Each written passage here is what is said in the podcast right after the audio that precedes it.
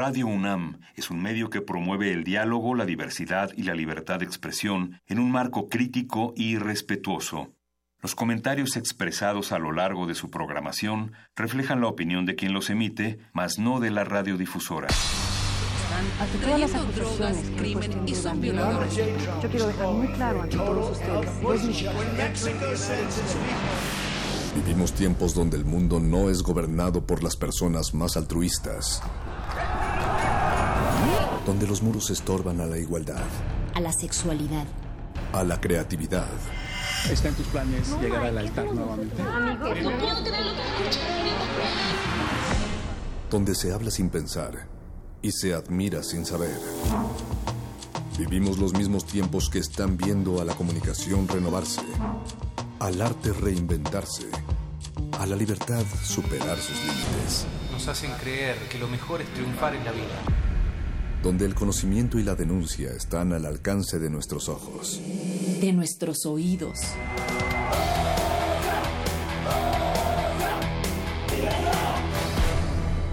Resistencia modulada.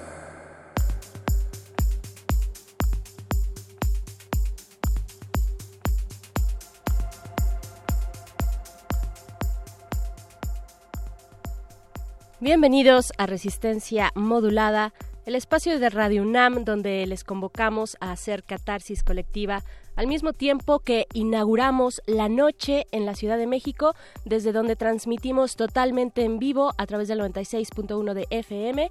Yo soy Berenice Camacho, la señora Berenjena, y me acompaña un equipo de producción que no lo tiene ni Donald Trump. Del otro lado del cristal, en los controles está el señor Agustín Mulia, Alba Martínez en la continuidad, El Betoques en la producción ejecutiva y Oscar Sánchez El Voice en la asistencia. Todo un equipo que hace posible llevar hasta sus oídos la carnita radiofónica de cada día. Y esta semana la dedicamos a desentrañar, la dedicaremos a desentrañar los oscuros y bajos mundos de la mercadotecnia electoral, los spots, la guerra sucia y otras desgracias que aquejan a nuestro querido país. Hablaremos con Marisela Portillo, profesora de la Ibero de la Universidad Iberoamericana, al respecto. Pero también queremos saber qué opinan ustedes allá afuera. Tenemos una cuenta de Twitter y en Facebook también eh, nos pueden encontrar como arroba y en Facebook Resistencia Modulada para que nos digan, subimos ahí una encuesta en la que pueden participar a la pregunta de ¿creen que las campañas electorales, que en las campañas electorales se valen las descalificaciones? Pues hasta el momento un, va ganando el no con un 57%, va arrasando el no, el sí con un 10%, hasta cierto límite dice el 12% y otros dicen sí, pero sin guerra sucia, esto el 21%. Así es que ustedes también pueden opinar, arroba R modulada en Twitter, Facebook Resistencia Modulada. Pero además de estos temas escabrosos, también tenemos cine y ñoñerías que a todos nos gustan. Hoy en nuestra cabina cinematográfica, los de retinas se ponen prácticos y de la mano de Ignacio Borja nos darán todo tipo de tips para y, todo tipo de conocimientos y saberes para hacer un cartel de cine de principio a fin. Y además para todos los marbelianos escondidos en esta ciudad, hoy en el Calabozo de los Vírgenes, spoiler alert, por cierto, hablarán de Avengers Infinity War. Si cumplió o no las expectativas es la pregunta que lanzan estos nerds desde el sótano de su mamá. Pero antes que nada nos vamos con música, una rola. Quédense hasta las 11 de la noche, de aquí y hasta las 11 de la noche en resistencia modulada. Vamos a escuchar esto de los británicos Portishead. La canción es Machine Gun del álbum Third lanzado en el año 2008 bajo el sello Mercury Records.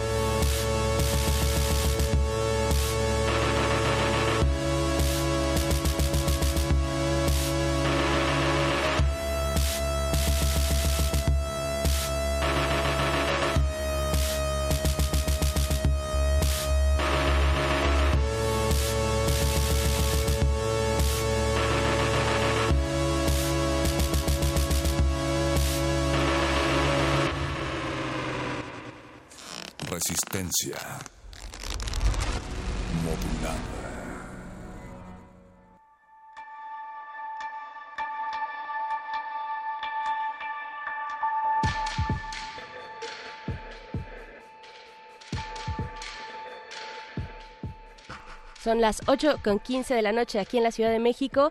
Y continuamos con nuestros temas, ya les comentábamos, pues el proceso electoral está por todos lados. Y como parte del mismo, que ya está en curso, muchas organizaciones se han sumado con distintos aportes. Y es el caso de periodistas de a pie quienes levantaron un sitio desde el cual dan seguimiento a algunos de los elementos más relevantes de este proceso electoral.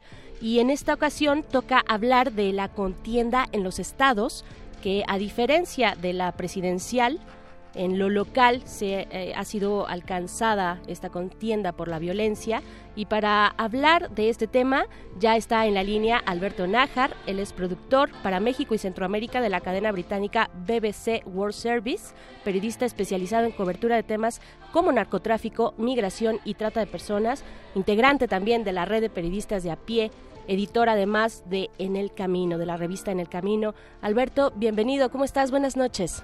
¿Qué tal? Buenas noches. Gracias por la invitación. Gracias a ti. Te saluda Berenice Camacho y también se suma Natalia Luna a esta conversación. ¿Cómo estás? Mucho gusto en saludarte nuevamente, Alberto, y que no hayas estado en esta cabina, pero te tenemos a distancia, nunca distante. Y queremos ahora saber en estas próximas elecciones del 2018, pues están disputando mucho más que aquellas figuras presidenciables que también están dando tanto de qué hablar. Estamos hablando de estados que han sido también el centro de sus investigaciones y donde han puesto el ojo para tener eh, una visión un poco más objetiva de qué es lo que le va a pasar al país con todas estas elecciones que van a suceder. ¿Qué le interesa a periodistas de a pie en esta investigación titulada Elecciones 2018, Alberto? Ah, primero que nada, una disculpa, no pude estar en cabina. Eh, problemas de última hora de agenda de trabajo me impidieron llegar. Em, En Periodistas de a pie, nosotros estamos eh, haciendo una cobertura como la hemos hecho desde que prácticamente nació nuestra organización y también desde que nació nuestro sitio pie de página, es decir, desde los, desde los estados, desde las comunidades, las ciudades, donde los medios de la capital del país no suelen voltear o voltean o miran solamente en contadas ocasiones. Tenemos una alianza con algunos medios eh, locales que forman parte de la red de periodistas de a pie, que es, eh, digamos, nosotros la queremos llamar una alianza inédita porque muy pocas veces se realiza este tipo de organización para que desde, desde los estados, desde las comunidades, los, eh, nos cuenten qué es lo que está sucediendo. Es una alianza que tenemos con Chiapas Paralelo, lado B de Puebla, Chiapas Paralelo por supuesto de Puebla, página 3 de Oaxaca, noroeste de, de eh, Sinaloa, trinchera de Guerrero, estas, este, y entre otros medios. Lo que estamos tratando nosotros de contar es justamente eso que la avalancha informativa de declaraciones, de dimes y diretes, de guerra sucia de los candidatos presidenciales no se ve, porque es, nosotros creemos que es fundamental entender algo que es básico. Eh, sí va a haber un nuevo presidente, sí es posible que haya un Congreso, que en la, la historia de los últimas, desde 97 habla de un Congreso muy dividido, pero también sí, es cierto que el poder real que donde se ejerce básicamente el, el poder, donde, los ciudadanos más lo sienten, es en los estados, es en los municipios, es en las delegaciones, es en, en los lugares donde, donde para eh, la, la, diferencia entre un candidato y otro sí puede marcar la noche y el día o la vida y la muerte. Tenemos un problema ahorita de eh, mucha violencia en algunos lugares como Guerrero, eh, Michoacán por supuesto, donde ha habido pues muchos asesinatos de, y amenazas a, a candidatos y donde estamos viendo justamente esa parte que temíamos que iba a salir en un proceso electoral. Es decir, tenemos también a al crimen organizado que está tratando de participar ya de una forma más directa en un proceso que se había considerado ajeno a ellos. Ya tenemos, desgraciadamente, en algunos lugares a bandas, carteles, grupos que están tratando de decidir quién es el próximo alcalde y de hecho están mandando su mensaje al momento en que asesinan o amenazan al candidato que no les conviene. Ese tipo de, elementos son los que fuera de Ciudad de México parecieran muy ajenos, pero en el resto del país son justamente lo que hace la diferencia entre votar o no por una opción política eh, y también, por supuesto, entre decidir o no participar, porque desgraciadamente también tenemos eh, en algunos lugares es una especie de campaña para que la gente no vote, para que la gente no salga, campañas de miedo. Eh, tenemos también, por supuesto, campañas para tratar de, de incluir y, de, acarrear votantes muy al estilo de, los viejos partidos corporativos como el PRI. En fin, que esta elección eh, justamente en esos lugares de los estados, las comunidades, los pueblos, la montaña, el desierto, las costas, es justamente lo que no deja ver toda esta avalancha informativa, repito, que hay alrededor del candidato puntero y los, los opositores, y que desgraciadamente es donde más se va a sentir la decisión que se tome el 1 de julio. Claro, y es paradójico también, Alberto, pues pensar que, por un lado, tú mencionas la campaña del miedo, que ya sabemos a quién va dirigida eh, o cómo se ha estado moviendo ya desde hace bastantes años y en otros procesos electorales, pero el miedo se está viviendo a ras de piso y en las calles, ¿no? ¿Cómo lo están midiendo ustedes? ¿Cómo hacen este, eh, este cruzamiento? ¿Cómo, cómo, ¿Cuál es el acercamiento periodístico eh, que han ustedes llevado a cabo durante este camino de investigación? Pues mira, tenemos la fortuna de, de, tener una organización, de ser una organización que yo cumplí ya este mayo 11 años de, haber nacido. Eh, y en este camino hemos encontrado muchísimos compañeros aliados que nos han acompañado en el proceso de, de, en principio, de defensa de sus propias vidas, después de la libertad, derecho a informar y ahora es el derecho también a que la gente sepa lo que está sucediendo en esas comunidades. Nosotros tenemos esta alianza que tenemos que planteamos con los medios que les contaba y otros es fundamental porque ellos son los que nos están alimentando este sitio que se llama Elecciones 2018, eh, justamente con la información que los eh, que en los medios llamados nacionales no están contando. Entonces eh, nosotros confiamos, por supuesto, en, en, en, los datos, los, las notas, los reportajes que ellos nos envían. Ellos están en el terreno ellos están todos los días encontrando las historias que desde Ciudad de México eh, nos, nos pasan de noche, literalmente. Entonces, no es muy complicado, es, simplemente darle una vía de salida a la información que allí está, que se ha hecho desde hace algún tiempo por los, por los compañeros de, eh, que hacen periodismo y muy bueno en, en, estos, en, varias regiones del país, y simplemente eh, les damos esta, este espacio que es como la ventana, que no quiero llamarle nacional, porque como es Internet, pues puede ser hasta internacional. Sí, lo es, de hecho, ¿no? Exactamente. Entonces, le damos esta ventana, este acompañamiento, eh, digamos, la credibilidad que ha conseguido eh, periodistas de a pie y pie de página en estos años y hacemos una suma de ganar-ganar. Eh, ellos necesitan que su información trascienda eh, los sitios donde ellos eh, trabajan cotidianamente porque eso incluso puede ser hasta una medida de seguridad y nosotros necesitamos saber qué es lo que está ocurriendo en los lugares donde donde no si no fuera por ello no tendríamos forma de, de, de tener esa esa información esa comunicación. No es muy complicado es una alianza de puros periodistas que hacemos lo que lo que sabemos hacer que es informar y informar de la mejor manera posible. Y eso para nosotros es también como un gran abrevadero, Alberto, porque en estos momentos en los cuales la desinformación y, e incluso como el descalificar ciertas metodologías, incluso de la sociedad civil, además de periodistas, para poder corroborar estas informaciones, llega a ser complicado. ¿Qué tipo de información consideras tú que tiene que tener en las manos la gente ante estas elecciones del 2018? Lo que tiene que tener en cuenta la gente es lo que tiene cerca es decir, lo que le importa en su comunidad, lo que le importa en su espacio cercano, en su pueblo, en su barrio, si hablamos de Ciudad de México, por ejemplo. Ese es justamente lo que tenemos como sociedad que defender.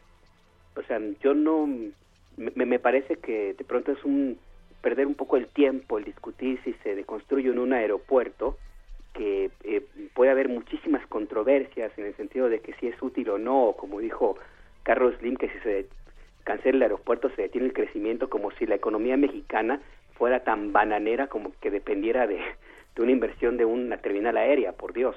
Eh, lo, que lo que tenemos que tener en cuenta todos los, eh, los ciudadanos, creemos nosotros, es lo que tenemos, lo que hay frente a nosotros, la violencia que nos, que nos asalta al salir de la calle, eh, cuando viajas en el micro, cuando vas al supermercado, la desigualdad que existe en los salarios, las condiciones súper precarias de los jóvenes que eh, universitarios que terminan una carrera y están condenados a ser eh, viene viene o, cajeros en un oxo.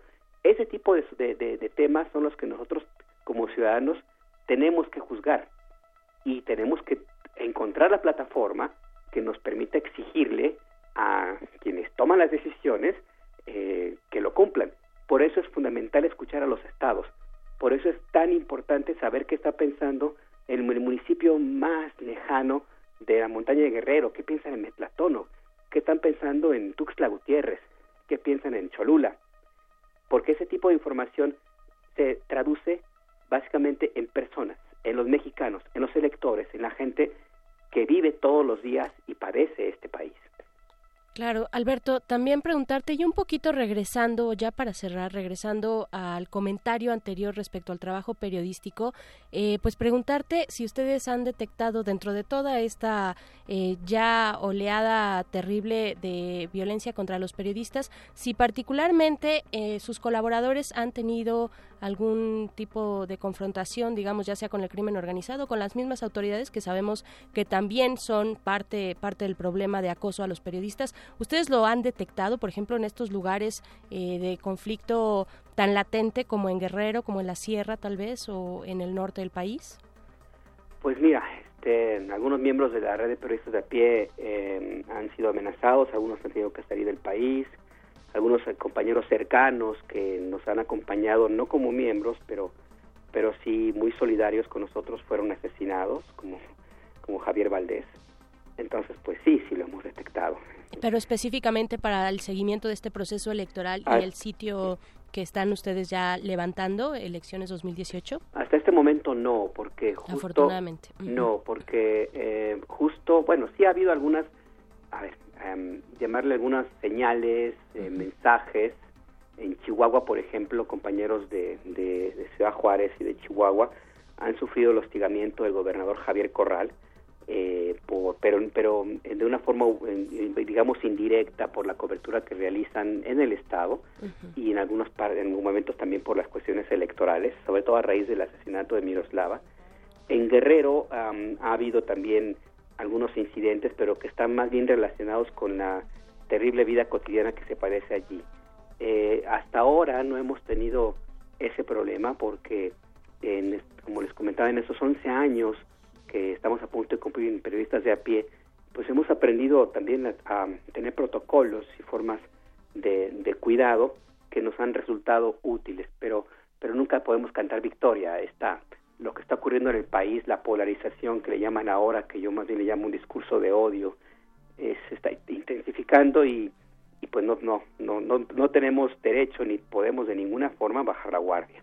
Pero agradecemos, por supuesto, Alberto, todo este trabajo tan profesional que realizan en conjunto, también formando redes todo esto en servicio de la sociedad y por ello queremos desde acá nuevamente invitar a que visiten el sitio elecciones 2018 punto, eh, más bien elecciones 2018 mx.periodistasdeapie.org.mx y les invitamos a escuchar la primera entrega de esta serie Elecciones 2018, una colaboración de periodistas de a pie y resistencia modulada. Nuevamente, Alberto Nájar, muchas gracias. Gracias a ustedes y me una disculpa por no poder estar en cabina. No te preocupes, insistimos, estás lejos pero no distante. Siempre. Y resistencia modulada presentan, presentan. Elecciones 2018. La contienda en los estados. Instituto Nacional El Instituto Nacional Electoral hizo la cuenta. En el ámbito federal se eligen 629 cargos. En el local, en 30 estados de la República, se disputan 17.682 puestos. La campaña hasta ahora se concentra en esta elección presidencial. Pero más allá de las cuatro grandes figuras aspirantes a presidentes, ¿sabemos algo de los otros cientos de candidatos? ¿O qué es lo que se juega de manera local en los estados? Los candidatos no estén ofreciendo, los candidatos no estén es el tercer estado más violento y más pobre del país. Ahí se siembra casi el 80% de la amapola que se transporta a Estados Unidos y desde que empezó el proceso de pre-campaña en el 2017, se han asesinado a 19 políticos. Uno más está desaparecido. Estamos hablando de Guerrero, una localidad en donde también el próximo primero de julio se votarán 804 cargos. En este estado al sur de México, contender para ocupar un puesto público es apostar la vida. El último asesinato de un precandidato fue el de Homero Bravo Espino por la alcaldía de Ciguatanejo con el PRD. Lo asesinaron a balazos el viernes 2 de marzo, en Barrio Viejo, una comunidad de este puerto de Costa Grande. Ellos me prometieron que dejarían desarrollarse las elecciones libremente, por lo menos en una zona, y que dejarían que ganara, eh, no imponer candidatos, sino que ganara el que sacara la votación más alta. Salvador Rangel Mendoza es obispo de la diócesis Chilpancingo-Chilapa y ha fungido como enlace entre medios de comunicación y dos líderes del crimen organizado. Solo me dieron, dos uh, indicaciones ellos. Eh, una de ellas era que los candidatos no estén ofreciendo dinero a nivel personal hacia las gentes, como comprándoles el voto. Y la segunda condición que me pusieron es que cumplan las promesas que hacen, que si no, porque es una gente muy pobre la de la sierra, que si no, no van a cumplir las promesas, mejor no se las hagan. En Chiapas se renuevan 1.170 cargos gobernador, 40 diputados locales y 123 ayuntamientos con sus respectivos síndicos y regidores. En 2012, el PRI y el Partido Verde Ecologista de México hicieron un pacto, turnarse la gubernatura del Estado, una alianza que empezó con el mandato de Manuel Velasco Coello. Para estas elecciones, Eduardo Ramírez Aguilar, exdirigente estatal, ha formado una alianza con Andrés Manuel López Obrador para obtener puestos en el Congreso de la bancada de Morena.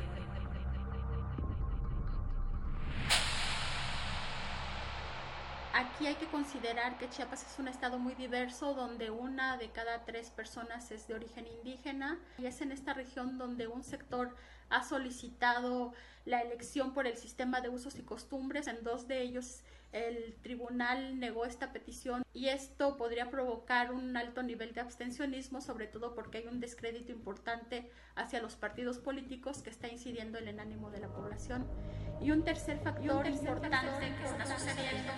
Ángeles Mariscal es periodista y directora del portal Chiapas Paralelo. Al hacer un análisis de las próximas elecciones en su estado, Ángeles menciona varios factores que pueden determinar la elección, incluyendo como en Guerrero, la dominación del territorio por parte de los grupos del crimen organizado. Es la presencia fuerte del crimen organizado que no se estaba viendo de manera violenta en Chiapas y en este caso desde hace algunos meses está provocando el desplazamiento de miles de personas, particularmente en la zona indígena Celtal y Sotzil.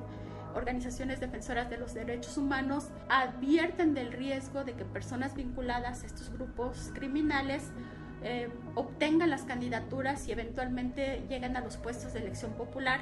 En los estados, los temas de mayor interés son la violencia, la corrupción, la pobreza, la violencia de género, la contaminación y la migración. Pero ¿son estos los temas en los que los candidatos están concentrados? ¿Se están al menos discutiendo y proponiendo soluciones? Visita el sitio de Elecciones 2018 en piedepágina.mx y consulta más noticias sobre el proceso en los estados. Conoce los perfiles de los gobernantes e información de quienes vigilan las elecciones, además de reportajes sobre los votantes. Espera la siguiente entrega de Elecciones 2018 en resistencia modulada. Con información de Margena de la O y Ángeles Mariscal. Guión Ana Villa y Celia Guerrero. Voces Jimena Natera, Natalia Luna y Héctor Castañeda. Controles técnicos Rafael Alvarado. Producción Mario Conde, Oscar Sánchez. Resistencia modulada.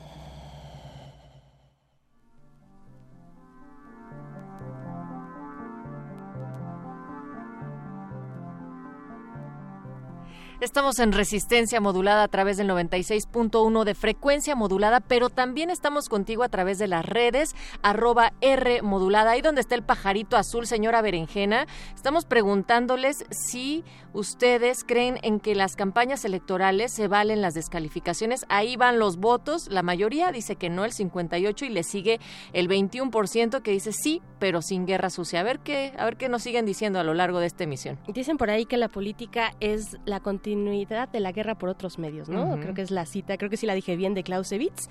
Eh, y precisamente pues de eso estaremos hablando esta semana y llega el momento de platicar con Marisela Portillo.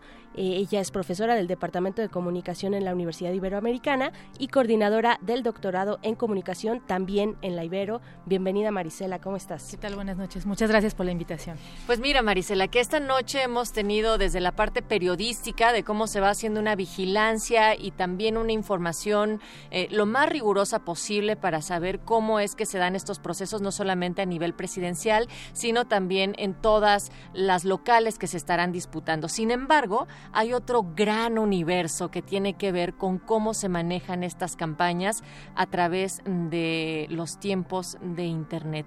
¿Qué pasa? Es decir, son lenguajes distintos, lo que vemos en la televisión, lo que nos llega a través de la radio, aunque parecería que es lo mismo, y después lo que está pasando a través de Internet con cómo nos está llegando la info o desinformación.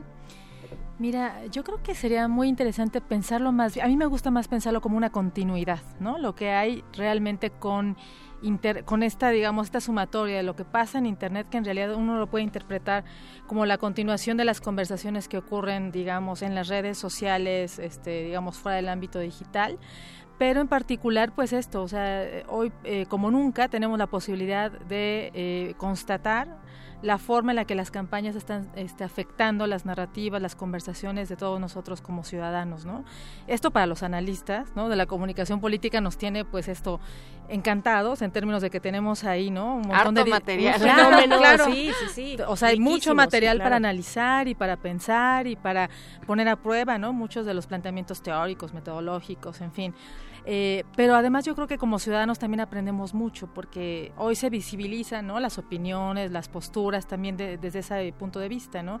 Y hacemos mucho ruido, ¿no? Hay como mucho ruido en las redes, lo cual puede significar muchas cosas, ¿no? Pero lo que estamos viendo en los últimos tiempos es más bien mucha confrontación también, quizá como resultado del tipo de campañas que estamos observando, ¿no? Y ahí me gustaría como eh, ligar mi respuesta. Yo creo que lo primero que sí podemos observar es eso, ¿no? O sea, hay una eh, digamos, una confrontación. Estamos viendo unas campañas eh, muy fuertes en términos de esto que se caracteriza como campaña negativa, ¿no? En donde lo que vemos es mucha descalificación que genera polarización, ¿no? Y eso es lo que uno está observando hoy en las redes sociales, ¿no? O sea, puntos de vista muy este, polarizados, en donde está, digamos, eh, siendo caracterizado más bien por la, em, la emocionalidad, ¿no? Es decir, uno escucha pocas opiniones racionales y mucha, ¿no? Este, mucha emotividad. Mucho fuego, ¿no? Pero ahí que estás diciendo, perdón, esa palabra clave, ¿qué no las elecciones se ganan con eso, con la emotividad? O sea, la gente va a votar con conciencia o con, emoción. Claro, lo que hemos observado en los últimos eh, procesos electorales tan controvertidos en muchos lugares del mundo, lo que estamos viendo es que está ganando pues el componente emocional, ¿no?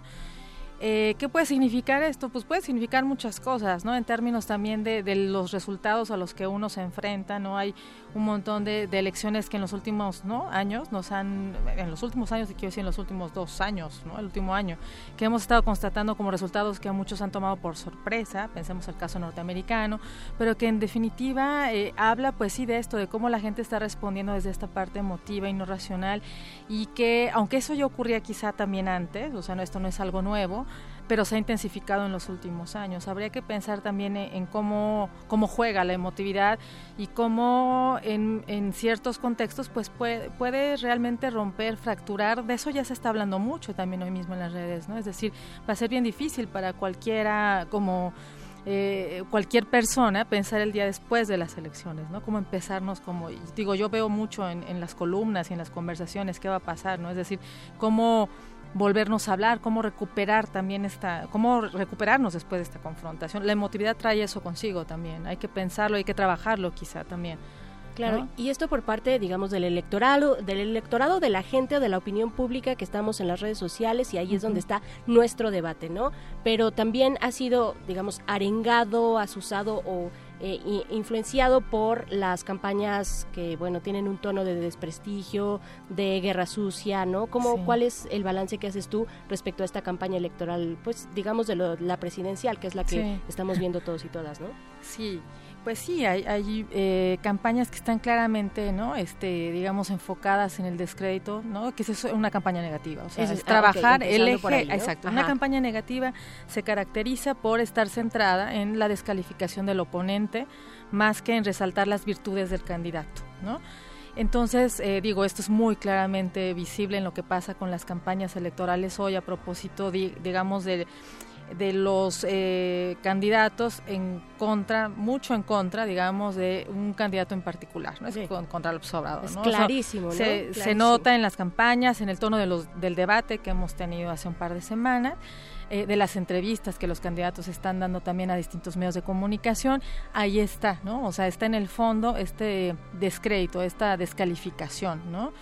Eh, y entonces, ¿qué pasa con eso? Además, eh, habría que ver también cómo en las redes después, digamos, el, correlato de esta descalificación o de estas campañas negativas se expresa también con eh, la irrupción de estos mensajes anónimos, después que esto colabora también a esta guerra sucia, anónimos, en donde se empieza a mover pues mucha información que no es necesariamente real, ¿no? Y entonces también lo que los ciudadanos tienen hoy enfrente es el desafío, el reto de identificar ¿no? ¿Qué información es verdadera y cuál es falsa, ¿no? Entonces yo creo que, por ejemplo, también lo que ha sido bien interesante en esta campaña es, eh, pienso en esfuerzos como el de verificado, ¿no? Definitivamente, que, ha puesto una pauta claro, importantísima. Porque yo creo que ese es el tema hoy, ¿no? Es decir, esto es un terreno que ya parece que caracteriza y caracterizará en el futuro próximo las eh, conversaciones en los espacios digitales. Entonces yo creo que es bien interesante eh, aprender como ciudadanos, ¿no? A distinguir esta información y me parece que este trabajo ahora es muy, muy importante, ¿no? O sea, como aprender a identificar ¿no? Las fuentes, estas cosas que es como pensar en el periodismo ciudadano, ¿no? Hacer que la gente entienda. Ya no porque te lo mande tu tío vas a confiar en él. Exacto. Ya no se puede en estos tiempos. Pero justo sobre este tema, Marisela, te vamos a compartir lo que la gente de a pie nos contó sobre nuestro tema semanal y, volviendo a lo digital, pueden ustedes votar en nuestra encuesta que está en Twitter, que hasta dónde se vale la descalificación. Comprar el petróleo de Venezuela. López Obrador promete echar para atrás la reforma energética. Para Resistencia modulada. Pienso que está mal hecha, pienso que está mal hecha, que no me dice nada y que está anticuada. Además creo que Andrés Manuel López Obrador va a ganar la presidencia de la República aunque le hagan guerra social. Ya, se nota que están muy desesperados. Es, es, demasiado evidente que es, que es guerra sucia esta vez. La, o, sea, ya lo era anteriormente, pero se les olvida que ahora hay más formas de pasar una opinión de boca, bueno, de ojo a ojo, porque ya hay redes sociales, cosa que no había en la guerra sucia de hace 12 años, y más o menos había en la de hace 6 años, y ahorita sí ya se están sacando cosas demasiado apuradas y demasiado de la manga. Demasiado, Sí, hay un montón de imágenes que ahorita están subiendo de, personas que según dicen cosas eh, malas y malos pronósticos de, de López Obrador, pero no ponen la fuente. O sea, nada más por empezar ahí, no sabemos si esas frases y esas citas son correctas porque pues como la gente le basta poner una imagen y, un, y una frase a un lado en Facebook, pues ya pues eso lo dan por cierto. Resistencia modulada. Bendice a nuestro invitado especial, don Carlos Salinas de Gortari. Bendice a los empresarios en sus iniciativas. Te lo pedimos por Jesucristo nuestro Señor. Amén.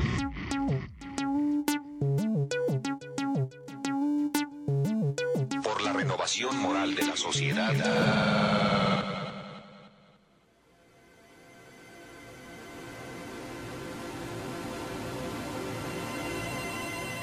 Ya regresamos a Resistencia Modulada. En realidad nunca nos fuimos, son las 8 con 44 de la noche. Estamos platicando con Marisela Portillo, profesora de la Universidad Iberoamericana, profesora del Departamento de Comunicación, precisamente sobre las campañas de desprestigio, ¿no, Natalia? Y por ello, como te convocamos a ti, Resistencia, tenemos que someter a nuestros invitados a las mismas preguntas que te hacemos a ti. Entonces, Marisela, ¿es válida la guerra sucia en una campaña electoral? ¿Hasta dónde y cómo distinguirla?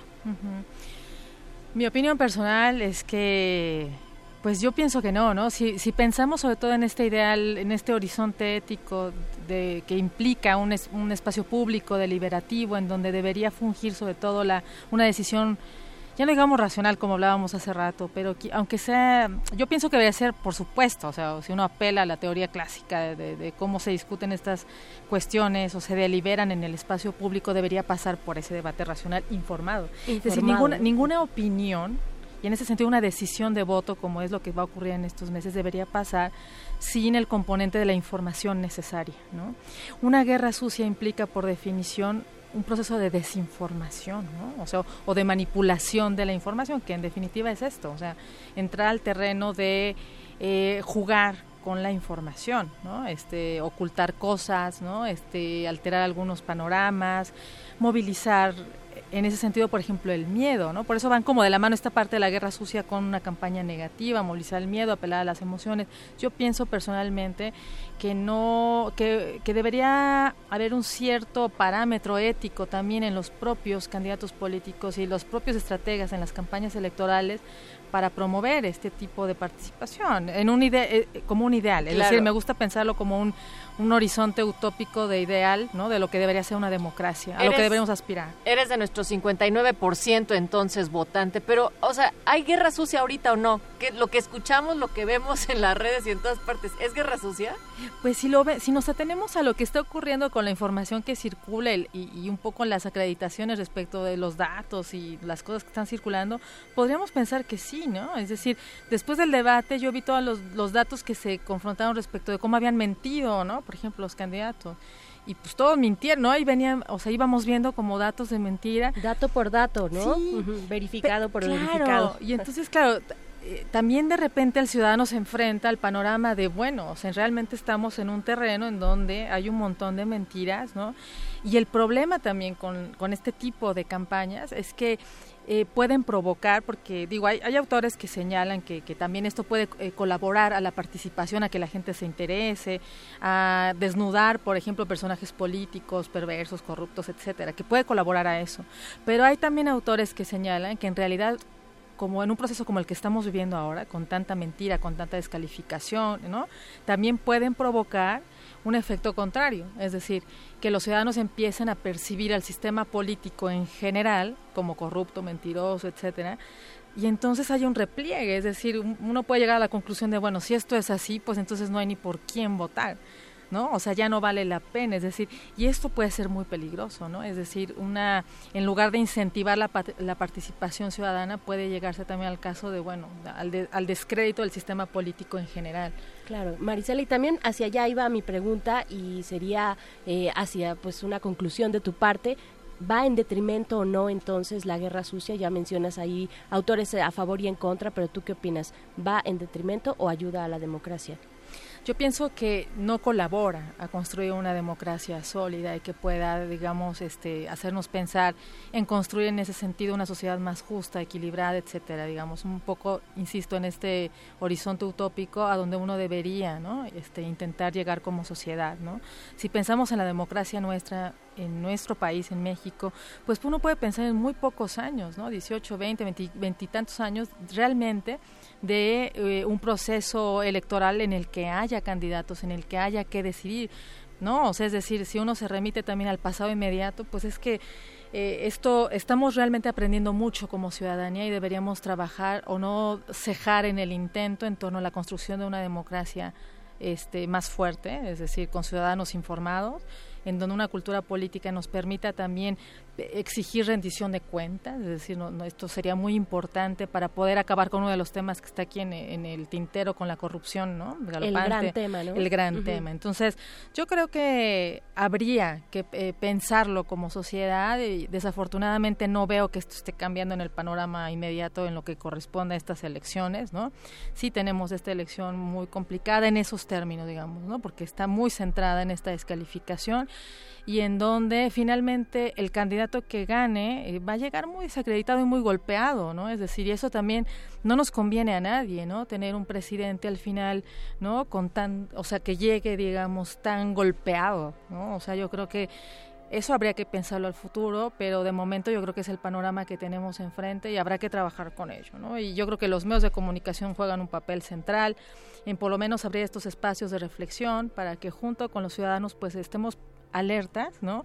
Eh, sobre todo alertas y aprendiendo mucho de lo que pasa en los espacios digitales, a distinguir la información, a participar, a no cejar en, nuestra, en nuestras formas de incidir, ¿no? Este, en este proceso, ¿no? Este, electoral, elegir a nuestros gobernantes, pensar en que esto puede realmente, a ver, cambiar, como muchos dicen, ¿no? Todos lo tienen ahí los candidatos en la mesa, el cambio, ¿no? Bueno, pensemos qué significa el cambio, ¿no? Es decir, pensemos, discutamos, intentemos ver propuestas.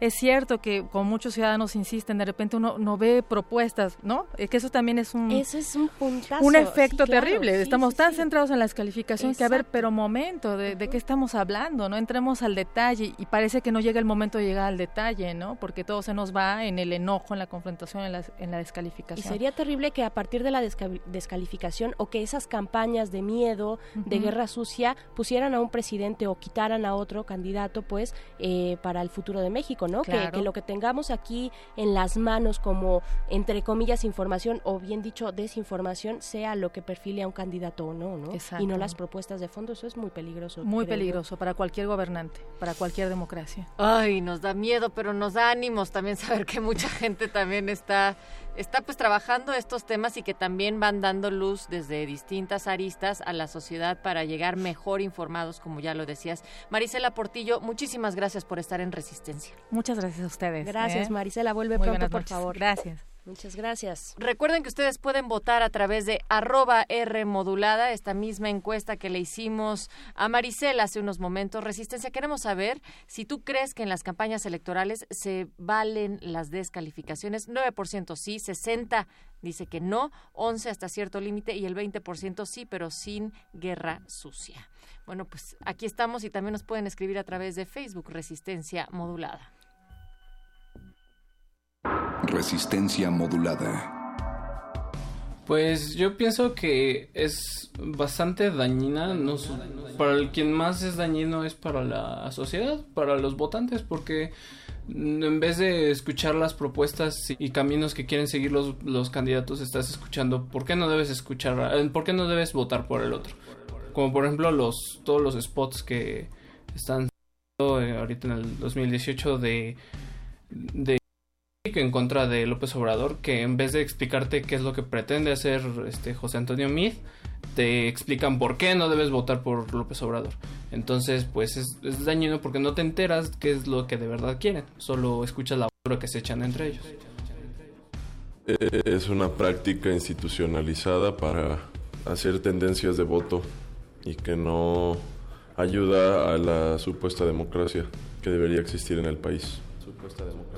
Creo que el más sonado es el que justo acaba de ser desmentido por el diseñador de la campaña de marketing. Eh, y es la de 2006 en la cual se dijo que AMLO era un peligro para México. Resistencia modulada.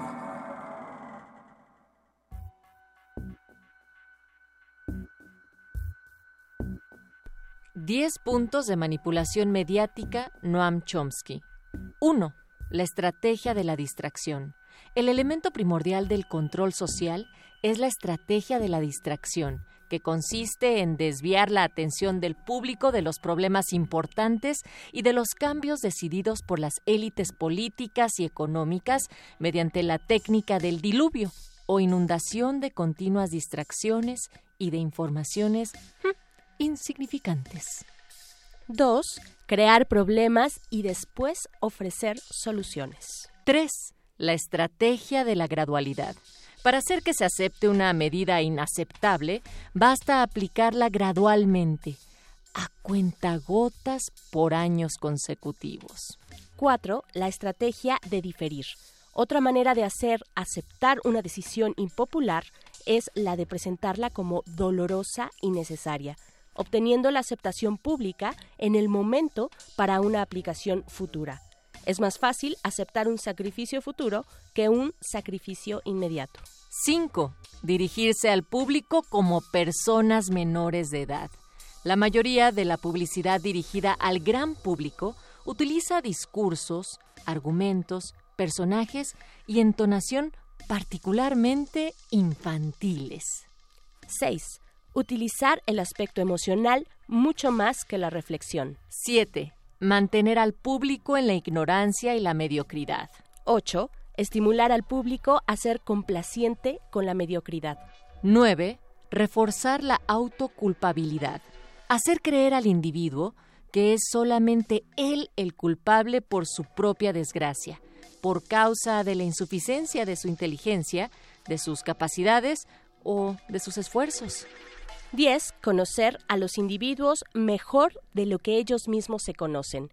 En el transcurso de los últimos 50 años, los avances acelerados de la ciencia han generado una creciente brecha entre los conocimientos del público y aquellos poseídos y utilizados por las élites dominantes. Estos son los 10 puntos de la manipulación mediática según el lingüista y activista estadounidense Noam Chomsky. ¿Ustedes qué opinan, Resistencia?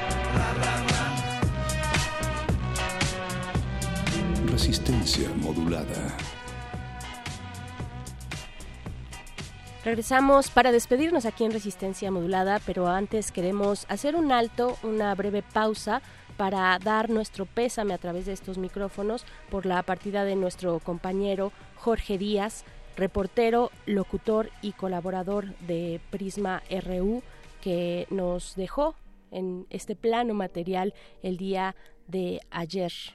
Así es, Berenice, y queremos también desde estos micrófonos, desde toda la resistencia modulada, manifestar nuestra solidaridad con toda su familia en este momento de dolor. Descanse en paz. Nuestro compañero de información, Jorge Díaz González.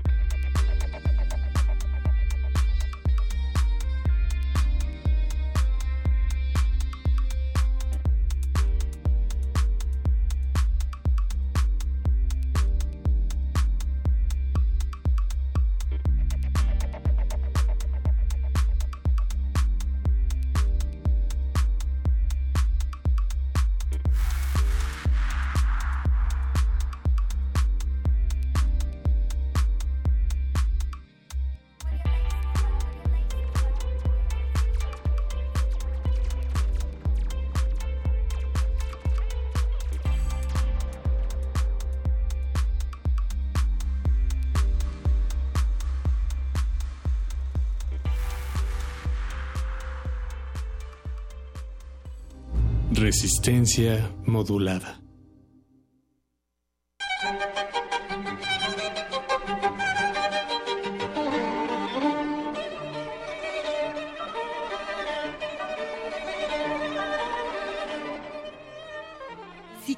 Saber qué es este sonido, no olvides escuchar este domingo a las 2.30 de la tarde Gabinete de Curiosidades. Colecciona junto con nosotras sonidos. Quédate en el 96.1 de FM, Radio UNAM.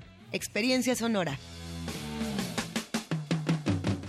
Los legisladores de Morena impulsarán un gobierno honesto y austero. Promoverán la producción nacional, la construcción, el campo, la ciencia y la tecnología. Respaldarán la distribución de secretarías en todo el país que generará empleos en el sector público, privado y social. Combatirán la inseguridad y la violencia con el estudio y el trabajo. Habrá un Estado de Derecho con una Guardia Nacional integrada por las policías y los militares que respete los derechos humanos, la Constitución y las leyes. Vota por los candidatos a diputados y senadores de Morena. ¿A quién le confiarías el país? ¿A quien presenta datos falsos en el debate? ¿O a quien tiene cifras que respaldan su trabajo? Anaya dijo que en el gobierno de AMLO aumentaron los secuestros. Falso. Con AMLO, los secuestros bajaron 28%. También dijo que con AMLO bajó la inversión privada. Falso. Con él, la inversión fue la más alta en la historia de la capital. Anaya miente y los mexicanos no podemos volver a confiar en quien engaña con tal de ganar. En 2018, vamos a elegir la honestidad. Partido del Trabajo. Los necesito con amor por esta ciudad. Aquí nosotros somos los jefes, la jefa es la ciudad. Con Barrales vamos al frente, nos une el amor por la ciudad.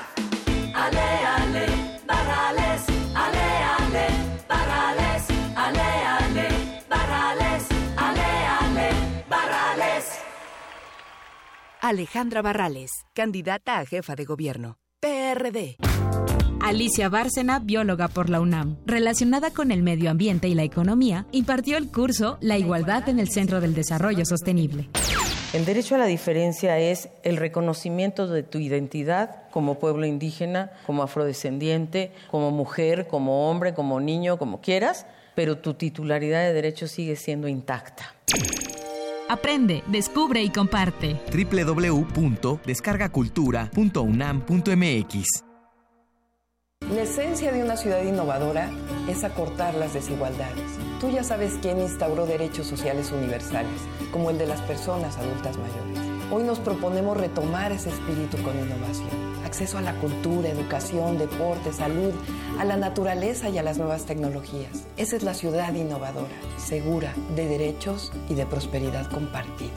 Una ciudad con esperanza. Claudia Sheinbaum, candidata a jefa de gobierno de la Ciudad de México. Innovación y esperanza. Morena. El domingo 20 de mayo a las 9.30 de la noche, hora del centro, el INE realizará en Tijuana el segundo debate entre quienes compiten a la presidencia de México. En esta ocasión habrá público presente participando. El tema principal a debatir será México en el mundo y se discutirán los siguientes puntos. Comercio exterior e inversión, seguridad fronteriza y combate al crimen transnacional, derecho de los migrantes. El debate será transmitido por diversos medios. Infórmate y vota libre el próximo primero de julio. INE. Dígame, doctor, ¿cómo sigo? A ver, abre la boca. Respira profundamente. ¿Has seguido el tratamiento al pie de la letra? ¿Para qué? Si no sirve de nada. ¿No sirve de nada? Puros pretextos. Este primero de julio no hay pretexto. Participa, vota para elegir a las y los diputados locales e integrantes de los ayuntamientos. IEM, Instituto Electoral del Estado de México.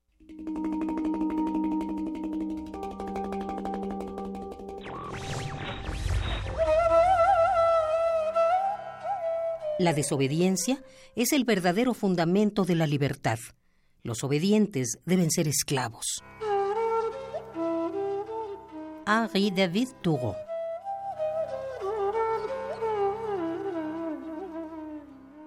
Radio UNAM. Resistencia modulada. Toma un lugar. Aquí hemos venido a observar con los oídos. La imagen no es una idea fija. Se ajusta a todas las visiones y todos los géneros. Miremos y discutamos. De retinas. Un horizonte sonoro para vivir el cine. De retinas. Yo no quiero eso, único que quiero seguir siendo el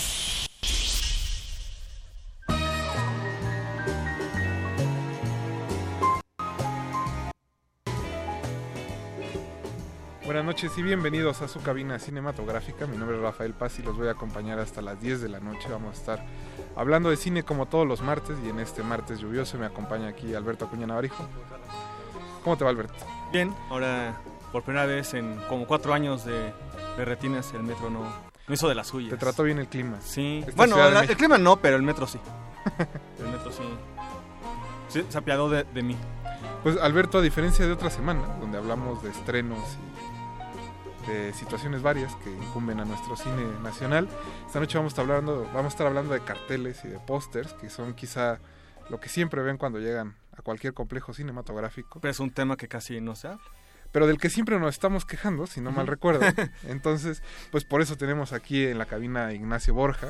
Ignacio, buenas noches. Hola, buenas De noches. larga carrera publicitaria y de diseño en los pósters del cine mexicano. Desde los 90 nos decías ahorita en el corte.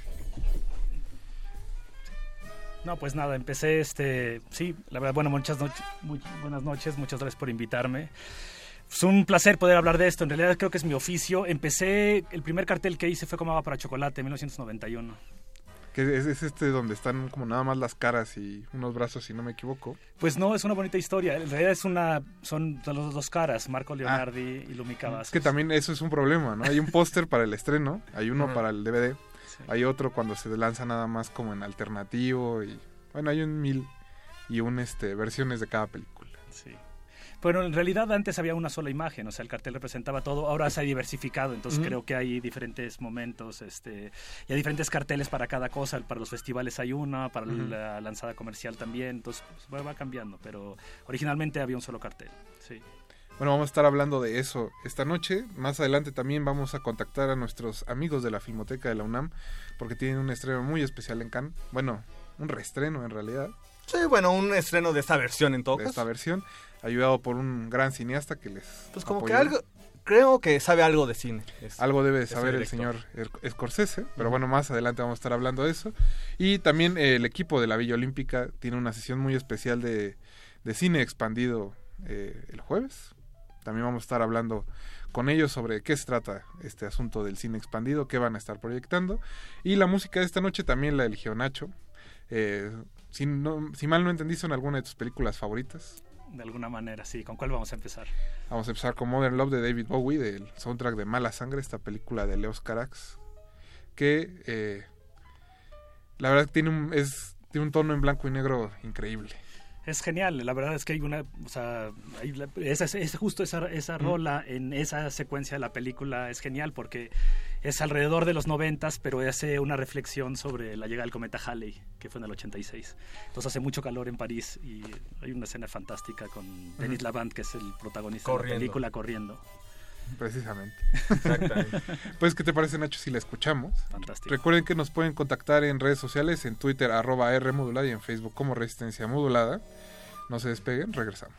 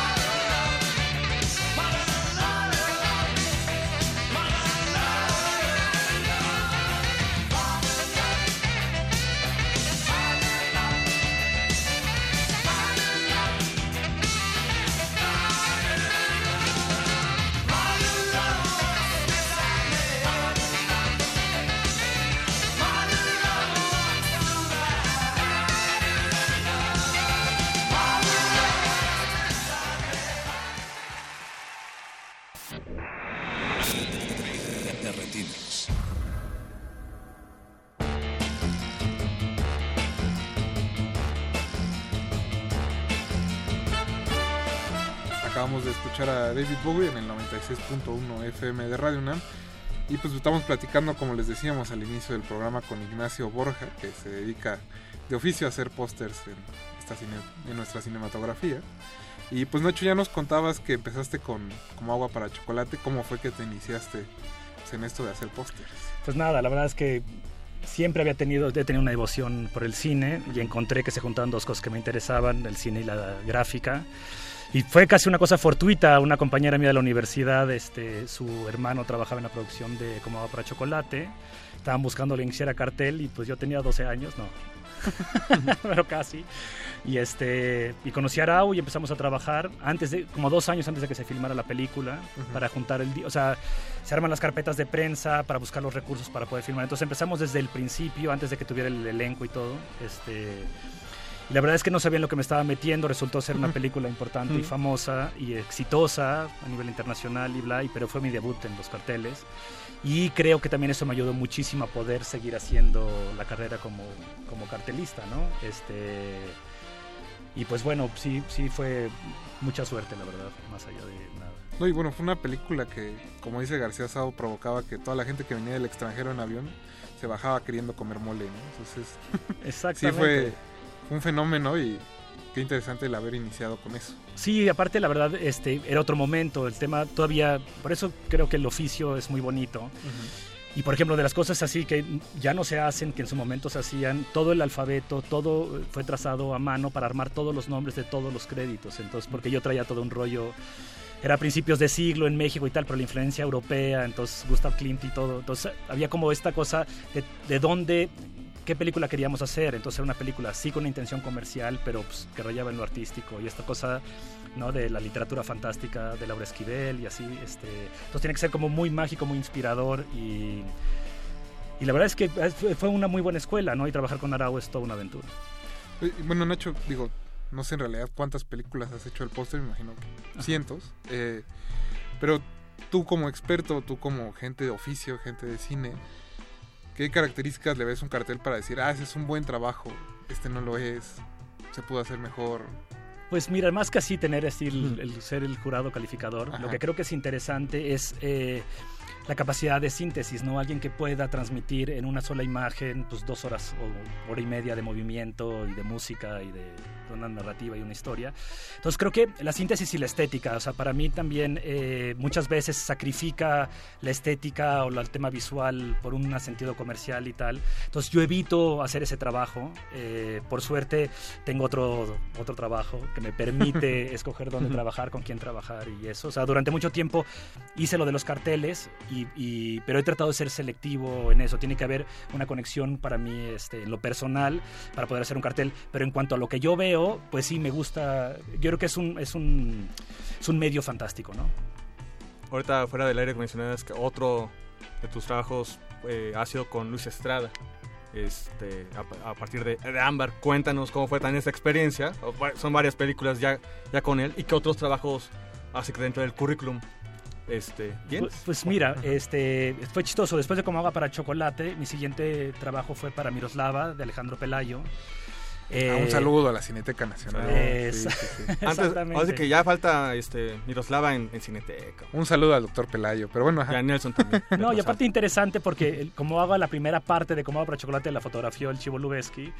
Luego Miroslava también la había hecho Lubeski. Entonces sí había un tema estético. Y aparte, sobre todo, el tema de la época siempre es interesante y es como material rico para poder hacer un cartel, ¿no? Este, entonces, después de Miroslava, todo esto pasaba en los estudios Churubusco, en los antiguos estudios Churubusco, donde los directores, estaba el IMCINE ahí metido. Y después de ver a Alejandro Pelayo, alguien me había comentado que Luis Estrada acababa de hacer Ámbar y que había que verla. Entonces me crucé este, de una oficina a otra, Así le toqué la puerta a Luis y le dije, este, hola, yo soy Nacho Borja y he hecho dos carteles. ¿Quieres ser el tercero? Y me dijeron que Ámbar está muy bien y yo creo que le simpaticé y entonces hice Ámbar, que es el único cartel que he hecho con una ilustración. Ujú. Este, es un te- muy romántico, ¿no? Entonces, este, hice la ilustración. Es el único cartel de los que he hecho que tiene un premio en el Festival de, de La Habana. Este, tiene una concha al, al mejor cartel. Pero luego establecí una buena relación con Luis y he podido trabajar en el resto de sus películas hasta La dictadura perfecta, ¿no? No, y que sobre todo él, desde. ¿Qué podría ser? De, se me olvidó el nombre de la película. ¿Quién? la primera de Camino la largo serie. a Tijuana. No, la primera de ¿Cuál? la serie esta de política. Ah, esta, La Ley de Herodes. La Ley de Herodes. Ley de Herodes, Que sobre todo son películas que aunque que están conectadas, ¿no? Por Sí. un tema, entonces también ahí tiene que haber una evolución de los carteles cómo van respondiendo unos a otros. Y también por la misma época. Y la época, La sí, época sí, sí. de cuando salen, ¿no? No, y es interesante y la verdad es que trabajar con Luis es todo un desafío también porque tiene las cosas muy claras. Entonces también la flexibilidad es un poco, pero la verdad es que disfruto muchísimo trabajar con él y este y es interesante su proceso de trabajo y es la verdad es que la diferencia, la verdad de las cosas que más aprecio es poder colaborar con los directores más allá con los distribuidores o con los productores, ¿no? Ujú. Porque sus visiones son diferentes. Para mí poder, o sea, tener la posibilidad de trabajar con un eh, con el director y poder vestir su proyecto, pues tiene una relación personal mucho más profunda y yo me involucro de una manera también más, más este, personal y me gusta eso, ¿no? O sea, es como yo creo que escribir, o sea, o poder hacer la portada de un libro, habiendo leído el libro, conociendo al escritor, me parece que es mucho más rico, ¿no? O sea, porque sí busco que tenga un tema artístico, ¿no? Y Nacho, digo, antes de irnos al corte, que ya se nos viene encima, eh, ¿hay alguna película que te guste mucho y que hayas, que hayas dicho, bueno, hubiera querido hacer ese cartel? ¿Qué habrá sido? Me hubiera encantado hacer, por ejemplo, Santa Sangre de, de Jodorowsky. Ah, que también tiene un gran cartel. Sí. Tiene un gran cartel. ¿Cómo no? Sí. Y muchos tatuajes. Muchos tatuajes, claro. Dibujados por Sergio Arau. ah, mira. Mira, aquí todo se conecta. Es, todo se Mira conecta. qué conexión. No, Hemos claro. aprendido este mes que aquí todo se conecta. Entonces, Sí. ¿qué te parece si seguimos escuchando música? Vamos con uno de... Creo que le tiene mucho afecto a esta película. Con el soundtrack de Amores Perros vamos a escuchar Lucha de Gigantes de Nacha Pop. No se despeguen, regresamos a Resistencia Modulada.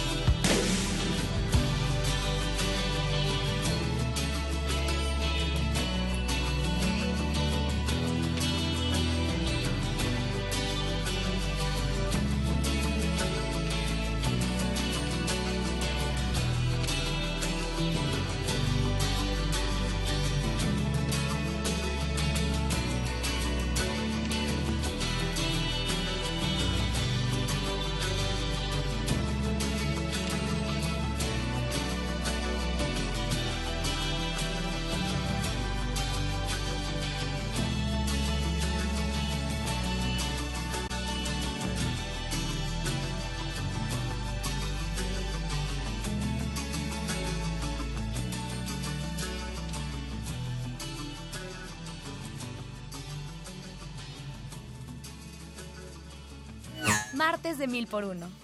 De, retinas.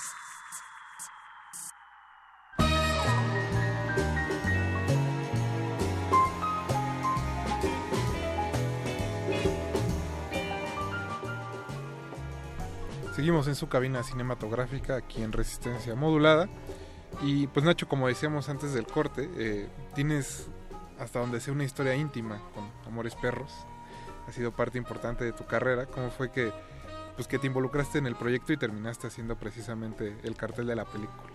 Pues nada, la verdad es que llevaba ya un ratito haciendo carteles y este y en un intento fallido de eh, entrar a trabajar a Z, que era la compañía de publicidad y de producción de Alejandro González Iñárritu y de Raúl Olvera, me invitaron a, a ver la película y fue interesante, la verdad. Este, el negro editó Amores Perros en su casa, en, el- en un como gimnasio acondicionado. Y, este, y la primera vez que la vi fue con Martín Hernández, que hizo el diseño de audio, Guillermo Arriaga, que había hecho el guion. Y, este, y en ese momento la película se llamaba este, Perro Negro, Perro Blanco.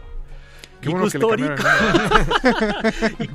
y había hecho Gato Blanco, Gato Negro, Ajá. algo así. Y entonces decidieron cambiar el nombre. La verdad es que yo creo que Amores Perros fue mucho más interesante. Y más poderoso el nombre, de hecho. Sí, y la verdad es que muy potente y es lo mismo, tuve la inmensa fortuna de estar ahí, de que yo ya tenía algún recorrido mínimo y se me estaba presentando una oportunidad genial. El cartel de Amores Perros en realidad fue una colaboración con Pablo Robalo y este después de muchos intentos, porque también trabajar con, con Alejandro es puede Me ser imagino. complicado y este pero se aprende mucho y es un buen recorrido y este y luego fue lo mismo, o sea, después trabajamos en el previo, pero uno nunca sabe hasta dónde va a llegar ¿no? El, eh, la película y bueno, pues también fue exitosísimo y muy interesante. A raíz de eso trabajé durante 10 años en, en Z. Entonces, Órale. bien, sí, una historia de amor. Y antes de eso, mencionabas fuera del aire, pues otro director importante como es Alejandro Amenábar. Sí, también a, a raíz del trabajar con Alfonso Arau, eh, él de alguna manera, y creo que lo hacen prácticamente todos los productores, van recabando recursos para poder levantar una película, entonces hacen unas carpetas de prensa y tal. Y un año fue eh, Alfonso a Cannes con, todo, con gran parte de mi trabajo y productores españoles lo vieron y yo, este, por situaciones familiares, viajaba durante el verano a España. Me recibieron en Sogetel, que es la- una compañía productora grande de Grupo Prisa, y este y me daban dos proyectos, uno de Isabel Coixet y el segundo era de Alejandro Amenábar, que acababa de hacer tesis, entonces era el niño mimado de la cinematografía española, y el productor, el director de Sogepa creía muchísimo, Fernando Bobaira, creía mucho en, en- en Alejandro, y se estaban aventurando un presupuesto fuerte, y me dijeron, bueno, no perdemos nada, este, aquí está el guion, esta es una propuesta, yo me regresé a México, no había internet, tuve que contratar CompuServe en mi casa, este, y atendía en pantuflas, porque aparte el cambio de horario y todo Era era, otro un México, rollo. en verdad. Era otro ¿Hace México, no ha pasado tanto 21 tiempo, años? más o menos. Sí, ya. Entonces ya llovió y este, pero tuve la suerte de hacer el cartel de, de Abre los ojos y la verdad es que estuve durante el rodaje y fue una experiencia increíble porque Alejandro Amenábar también es un genio así, es virtuoso. Me tocó la escena esta en la Gran Vía donde la cerraron para hacer Sí, todo vacío. todo vacío y tal. Y él tararía la música, o sea, al final es un tipo que tiene muy claro, o sea, él hace el guion, dirige, este, genera la música, o sea, la verdad es súper interesante. Y bueno, pues tuve oportunidad de hacer ese proyecto para España, ¿no? Y bueno, Nacho, ya entrando más como en específico y en materia, ¿cuál crees que sea el proceso adecuado para, para crear el cartel, no? Nos, ya nos, tú, por ejemplo, nos comentas ahorita de Amores Perros, la fuiste a ver y terminaste haciendo el Ajá. cartel, o lo de Amenábar, que incluso estuviste como en, en producción, porque Alberto y a mí nos da la impresión de que muchas veces no ven la película. Por no decir el- la gran mayoría, ¿eh? Puede pasar. A mí la verdad es como me gusta trabajar, es recibir el guion, entenderlo y como que siento que al final descifrar la película y concretarla en una sola imagen con total libertad me parece que es lo más rico. O sea, por ejemplo, mi primera propuesta para el cartel de Amores Perros, perdón que me regrese, No, no. era un corazón en una licuadora. Ok. Para mí eso me transmitió la película. Yo al final le decía a Alejandro, mira, a Gael había hecho este... A ver si aquí no me matan, pero el Carrusel de las Américas o El Abuelo y yo, ¿no? Goya Toledo no la conoció nadie, Ujú. Echeverría tampoco eran los principales, los protagonistas. Ujú. Entonces que teníamos oportunidad de hacer un cartel un poco más conceptual, ¿no? Entonces, ¿qué te transmitía y tal? Ahí estuvo colgado en su oficina mucho tiempo y, este, y terminamos apostando, ¿no? Por, por mostrar el, el casting. Entonces, para mí el proceso, el más rico, es tener el guion, entenderlo empezar a trabajar, hacer bocetos y empezar a hablar con el, con el director si ese es el camino que deberíamos de tomar. Entonces, lo ideal es tener claro lo que queremos hacer y luego producir durante el rodaje imágenes específicas para el cartel. Pero muchas veces no sucede así. Nos invitan eh, a hacer los carteles una vez que la película está rodada y tienen tres discos duros de imágenes random de, de la película, ¿no? Sin ninguna intención para contar algo más. Entonces, pero a veces hay que adaptarse a lo que hay, entonces pues tienes que sacar así, este, no sé, ideas de la chistera. Pues, ¿Qué te parece si seguimos escuchando la música que seleccionaste para esta noche? Sigue Wicked Game de Chris Isaac, parte del soundtrack de Loco Corazón. No, Salvaje Corazón se llama en Ujú. español. Esta película de David Lynch con Laura Dern y Nicolas Cage. Y William Dafoe también. Y William Dafoe como Bobby Perú, si no me equivoco. Perdón, Betoques, pero bueno, vamos al corte musical y regresamos. No se despeguen.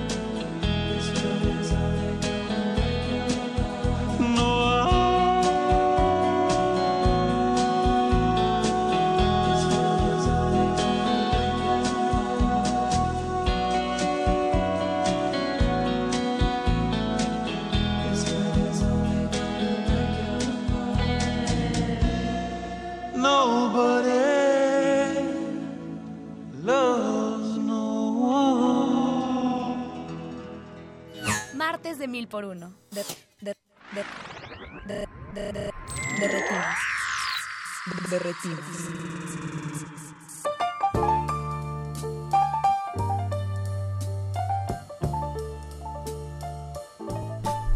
Estamos de vuelta en resistencia modulada. Eh, le mandamos un saludo a todos aquellos que están del otro lado de las bocinas. Eh, Nacho, antes de así que terminar este bloque y la entrevista, pues quisiera saber cuál es el cartel que más has disfrutado diseñar. Pues tengo dos consentidos, la verdad que es el anticartel. Eh, Jorge Aguilera El hizo, sí. Jorge Aguilera hizo un- su ópera prima que se llama Seres Humanos y este y al final el cartel es nada más una lista de seres humanos. Entonces están los Ok. el Billing Block y ya es un cartel blanco. Es interesante porque él la iba a presentar en el Festival de Cine de Toronto. Entonces yo pensaba qué podíamos hacer para que una película pequeña, mexicana, independiente, con un presupues- presupuesto reducido, se notara en esas paredes gigantes de carteles de caras importantes y famosas de todo el mundo. Y le apostamos por cartel blanco y la verdad es uno de mis favoritos.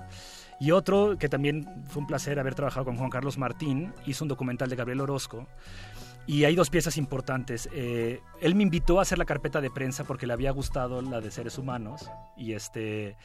Y entonces la primera pieza importante con la que se dio a conocer Gabriel Orozco fue una casa de, caja de zapatos que mandó Ujú. a la Bienal de Venecia. Un saludo a Ricardo Pineda. Entonces la carpeta de prensa eh, era la caja extendida con toda la información dentro, entonces tú la doblabas y quedaba la caja de zapatos. Entonces cuando regresé con Juan Carlos le dije, oye, pues bueno, en el viaje este, me di cuenta que sería increíble tener un cartel que también fueran, hay gran parte del trabajo de, de, de Orozco es un poco desubicar las cosas o cambiarlas de lugar y, este, y darle un sentido diferente o reutilizar cosas, ¿no? Este, entonces, esos carteles todos están impresos en láminas de offset diferentes. Entonces, son láminas de metal del tamaño del cartel. Este, entonces, para mandar a los festivales. Entonces, creo que fue un cóctel interesante. Este, hace unos cuantos días, eh, la crítica Fernanda Solórzano, que la tuvimos hace algunos meses por acá, tuiteaba eh, que porque era eh, común, sobre todo en los últimos años, que los carteles de las comedias eh, románticas, sobre todo, tuvieran, eh, fueran como muy parecidos entre los colores, la tipografía y todos con eh, los actores que parecían muñecas este, inflables, ¿no?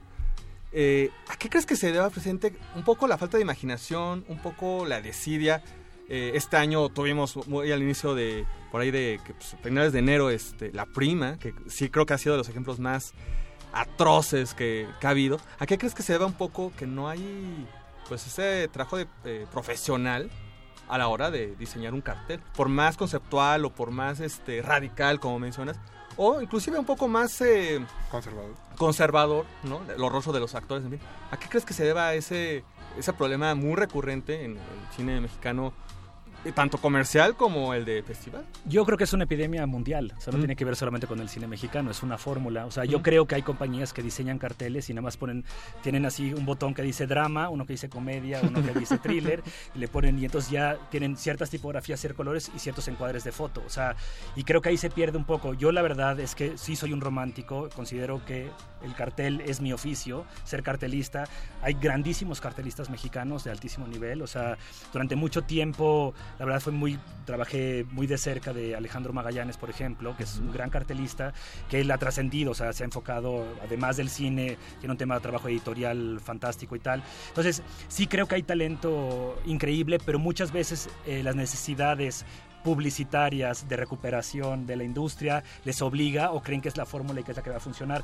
Yo sí creo que deberían de explorar más caminos y más cosas. Es ¿no? quizá el- toman el camino más sencillo, ¿no? Sí. Entonces, en lugar, como dices, de llevar todo este proceso creativo donde yo veo la película, trato de interpretar, vamos, vemos, rebotamos con el director, ¿no? Si les gusta o no. Siempre es más fácil, pues, pues poner los actores y ya. Y ya, ¿no? Porque aparte el actor va a llenar la pantalla y la gente la va a ir a ver porque sale tal o cual actor. Y creo que están limitando la, la capacidad de expresión del cartel. O sea, el cartel puede contar muchísimas más cosas, ¿no? Y, este, y en el momento que se formatean, pues se, se, se limita la creatividad 100% y el resultado es ese que vemos en casi todos los pasillos de las salas comerciales. Sí, que por eso, además de todo eso, también la propia distribuidora que no entienda el concepto mismo de la película, ¿no? Recientemente el caso de Bellas de Noche, por ejemplo, ¿no? El cartel original, pues, eh, evocaba mucho la tipografía la época. de la época, de los 70, de los cabarets, este, las propias sexicomedias, y de repente, pues, la distribuidora pensó que era mejor poner un cartel frente blanco, los rostros de las vedettes y punto, O el caso, como mencionábamos, de este, La región salvaje, que era muy conceptual, muy ambiguo el primer cartel, y de repente, pues, parecía película de terror de botadero. Parecía cicatrices. Entre cicatrices y películas así de terror en la cabaña, alguna cosa así. O también, por ejemplo, el de este, Todo el mundo tiene algo menos yo, el cartel original, Mm. que también frente era de Alejandro Magallanes. Este, de repente terminó siendo el rostro de una de las actrices con la tipografía más este, básica. básica, ¿no? Eh, y que además eh, demostraba que ni siquiera la habían de- eh, entendido la película, porque curiosamente ponían el rostro de la actriz, que no era la, la protagonista, ya para colmo, ni siquiera era eh, Andrea Portal, ¿no? Entonces, eh, pues sí, también tiene que ver, pues que la propia distribuidora, pues de manera, pues un poco floja, pues presente aprieta el botón de drama, ¿no? Y con eso, Pues el con tema de encasillar las películas, todos también las encajonas y las limitas, ¿no? Eso sí. Nacho, y pues ya pa- para terminar este bloque, ¿hay algún cartel que recuerdes haber ido al cine y decir, Dios mío, qué horrible es esto? Pues hay toneladas, la verdad, no los colecciono, me quedo con lo bonito. Ahí yo creo que hay un trabajo fantástico, hay carteles sensacionales. Y este y sí, la galería del terror, pues la vivimos todos los días en todos lados. Entonces la verdad es que eso es, un, es información que desecho, no la conservo. Como debe ser. Pues Nacho, muchas gracias por haber venido esta noche. Genial, muchas Espero gracias que por lo hayas disfrutado. Sí, seguro. Nosotros vamos a seguir en Derretinas, no se despeguen. Todavía eh, vamos a escuchar la selección musical de, de Nacho. Sigue Rebel Rebel de Seu George, parte del soundtrack de The Life Aquatic de Steve Sisu. Que la pueden ver este mes en. Cineteca.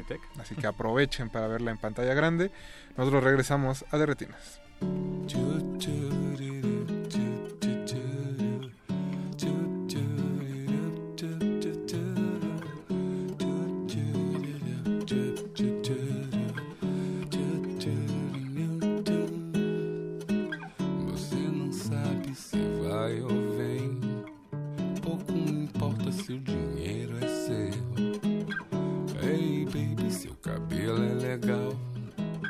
Moda na gringa é Feliz Natal.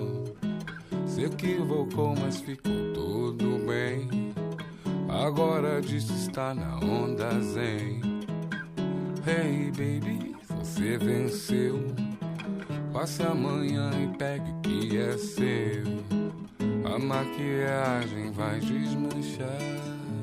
Para o seu medo aparecer.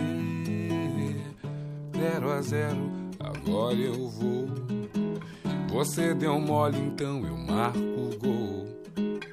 Zero a zero, você venceu. Passe amanhã e pegue o que é seu. Tchu,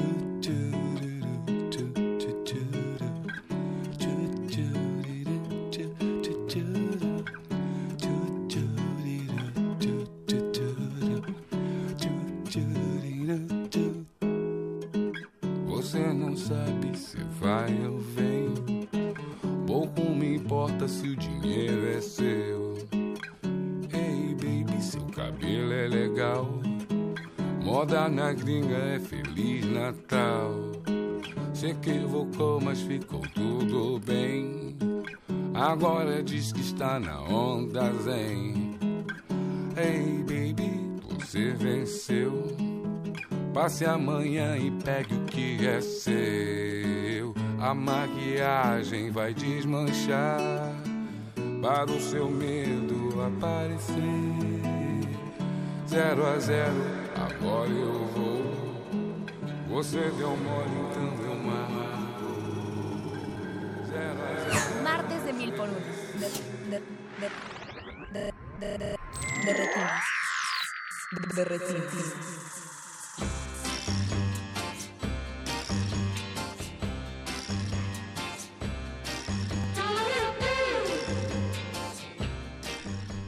Pues como te decía Navarijo al principio del programa, vamos a platicar con nuestros amigos de la Filmoteca de la UNAM porque tienen una sorpresa muy especial precisamente hoy que arrancó el Festival de Cannes.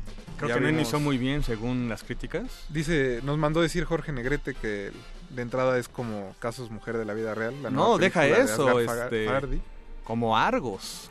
Peor aún. Como As- Argos. Así puso en su tweet. Saludos a Jorge Negrete desde Cannes. Pues recuerden Mirada de Mujer mientras nosotros vamos a noticias más placenteras. Para eso tenemos en la línea a Albino Álvarez, que es subdirector de rescate y restauración de la Filmoteca. que justo la Filmoteca tiene una proyección muy especial allá. Buenas noches, Albino, ¿cómo estás? Hola, ¿qué tal? Buenas noches. Bien, muchas gracias.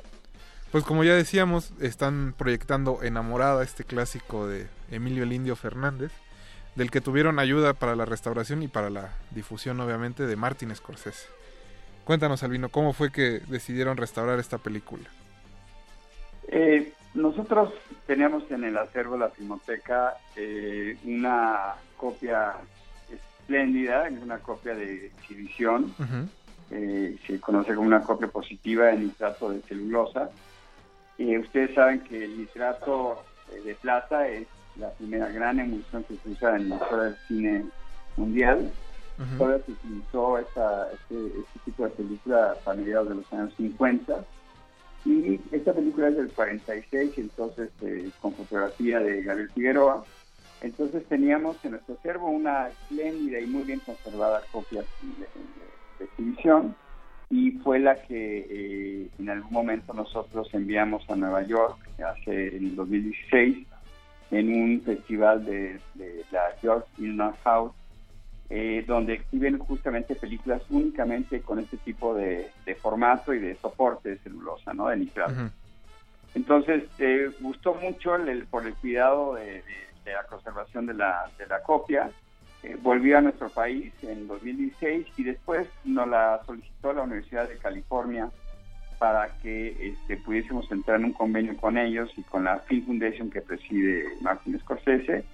Y fue así que nosotros aquí en México pues hicimos todo lo que es el trabajo de escaneo digital y demás cosas en coordinación con la Universidad de California y fue así que ellos, la Universidad de California, fue quienes restauraron la, la película con el soporte financiero de Film Foundation. Ahora la presenta Martin Scorsese, pero hace, hace dos años aproximadamente pasó un caso similar con Memorias de Desarrollo de, de Tomás Gutiérrez Alea, que también la Filmoteca, con la Filmoteca Cubana, eh, participó en, en toda la logística para la restauración y en aquel entonces se presentó también por primera vez en, en Cannes y también hizo alusión a la- al apoyo que nosotros damos como Filmoteca de UNAM. ¿Y qué, qué actividades, digo, no podemos ir ahorita a Francia, pero qué actividades está desarrollando la Cineteca en el, digo, la Filmoteca en el Festival de Cannes? Bueno, ahora nada más es esto, simplemente nosotros la, la- la- la- digamos el, el mérito que tenemos como acervo es la conservación de esta copia y la facilidad con que se, se- todo el apoyo, digamos, y estrategia que tuvimos con la Universidad de California. La Filmoteca, eh, la quien presenta el- la película es eh, la Universidad de California con el apoyo de Film Foundation y nosotros ahí como soporte. Y supongo que tienen planes también para, pues, para proyectarla acá.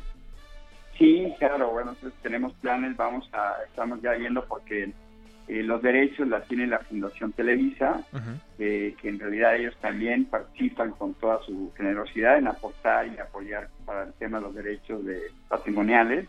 Entonces sí, en su momento ya hemos platicado algo desde el año pasado con, con el presidente de la fundación para que podamos organizar una presentación una vez que pase en Cannes y hacer el lanzamiento respectivo en México.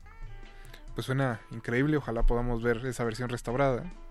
Sobre todo, ¿sabes? Porque las nuevas generaciones obviamente están muy distantes de lo que significa ver toda la espectacularidad de una fotografía eh, filmada en este soporte de celulosa. Es una experiencia única, muy recomendable. Así que cuando vayamos a hacer el lanzamiento, lo vamos a hacer tratando de que tenga el mayor alcance posible de difusión y puedan aprovechar la oportunidad de, ver la película restaurada en todo su esplendor. Perfecto, pues Albino, muchas gracias y mucha suerte en la proyección y esperamos verla pronto por acá. Claro que sí, muchas gracias a ustedes por la entrevista. Hasta luego. Bye, buenas noches. Pues no sé tú, Alberto, pero Enamorada es una de mis películas favoritas, así. Pues no sé de mis favoritos, pero sí se antoja muchísimo Es un esta. peliculón. Se me antoja mucho esa versión. Ya, de hecho, ahí en Facebook ya había puesto este, preguntando en Filmoteca cuándo, cuándo, porque sí se antoja, la verdad. La, la restauración que además, pues ya conocemos también el trabajo de restauración de, de la Filmoteca. Y pues también tiene siempre el, el sellito de, de calidad. Digo, si no la han visto, de verdad, búsquenla. No se esperan a la función, véanla y después van a la función también. Sí, pues aunque sea en las de YouTube, ya, de, ya perdida. Porque Lo, lo bueno es que creo que de las pocas que justo como nos decía Albino de la Filmoteca es de las pocas que sí está en Fundación Televisa, sí Ujú. está editada en DVD, se Sí. consigue muy fácil. Sale María Félix, no hay pierde. Ujú. Sí, no sé quién editó, no sé si vino a Fundación Televisa, pero bueno, Es el hecho es que sí está en... como de verde con rojo Ajá, exacto, creo que sí es, eh, creo que es frente a Fundación Televisa. Y además se, se consigue hasta eso fácil en las librerías de, de confianza. Entonces, pues vayan, antes este, de verla ya en pantalla. Aprovechen, nosotros vamos a ir a otro corte musical. Toca escuchar Custino Oro de Goran Bregovic, parte del soundtrack de Time of Gypsies, esta película de Mir Kusturica. Así que no se despeguen, regresamos al 96.1 de Radio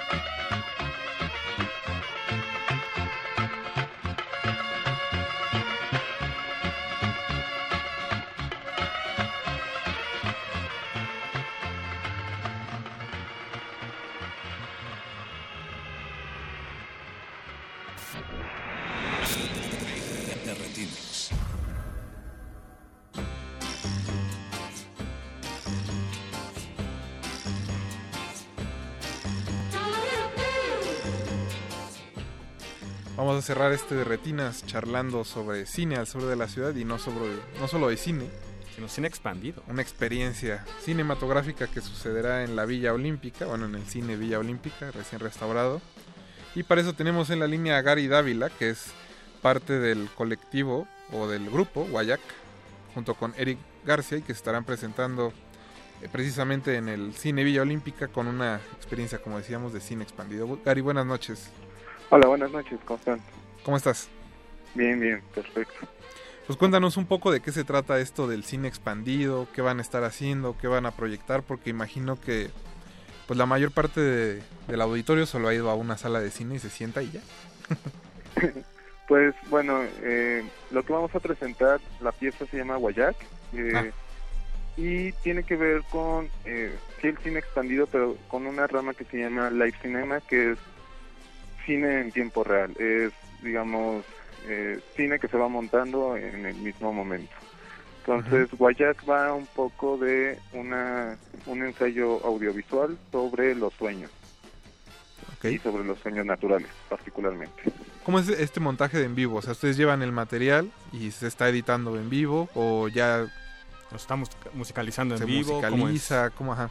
Eh, mira, eh, se va, se hace como la, el- la captura, bueno, el registro ya, ya es previo y vamos con una computadora montando el, el archivo digital en tiempo real con un software de, de, de mezcla de video y el audio también es, es eh, se va generando en tiempo real. Eh, mi querido amigo Eric García García es quien se encarga en esta ocasión de hacer el sonido para esta pieza.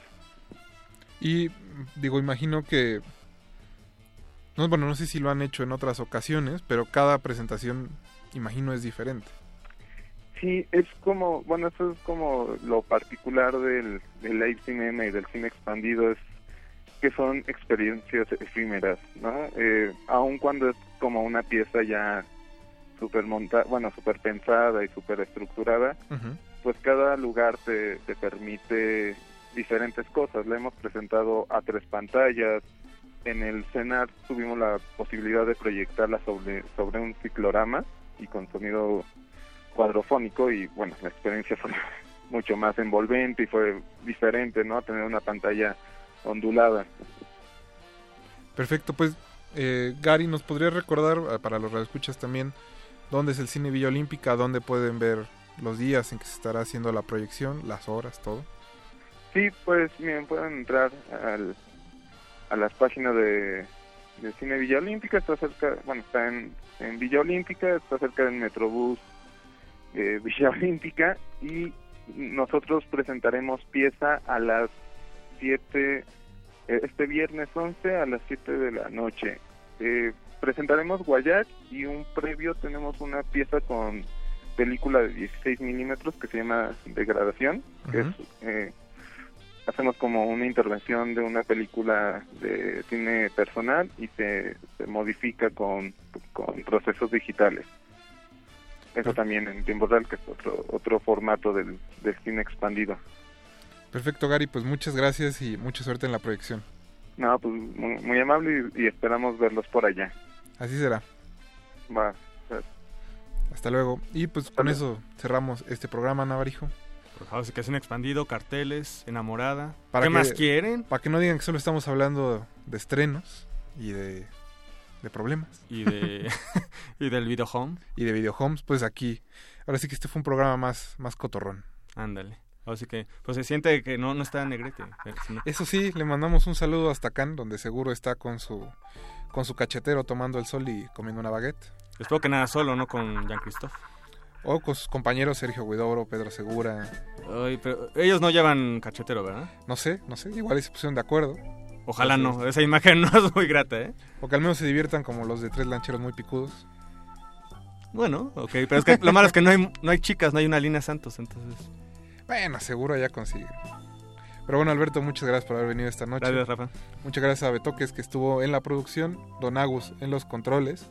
Recuerden que Resistencia Modulada termina hasta las 11 de la noche, viene el Calabozo de los Vírgenes, donde pues varios vírgenes discutirán sobre la nueva entrega de Los Vengadores. Y pues espero que Se van a poner gustado. bueno los, los golpes. Yo ¿eh? vi que el perro muchacho traía sus volúmenes de Noam Chomsky ahí en la mano para hablar de la película, entonces espero que esté bastante preparado. Para poner los argumentos sobre la mesa. Como debe de ser en Radio UNAM, los vamos a dejar escuchando más de la selección de Nacho y nos escuchamos el próximo martes. Mi nombre es Rafael Paz. Hasta luego.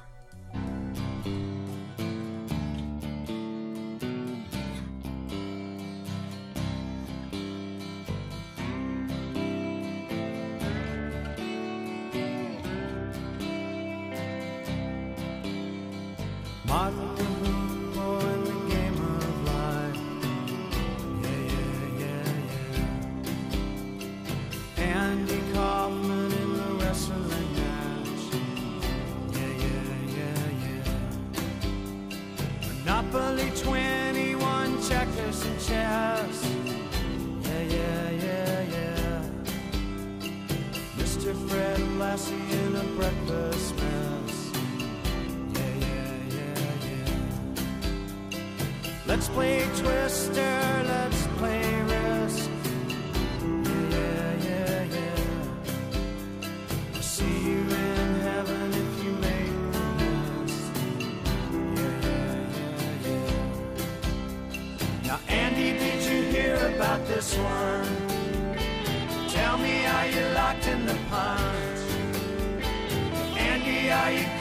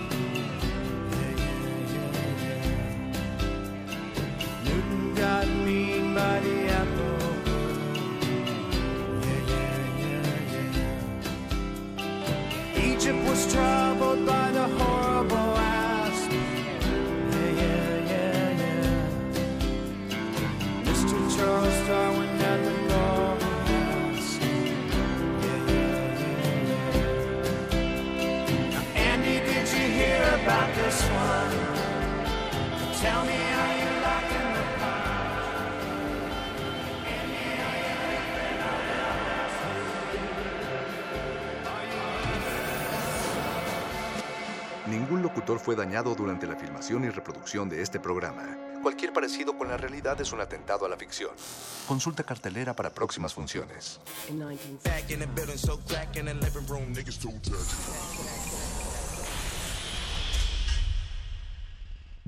Resistencia modulada.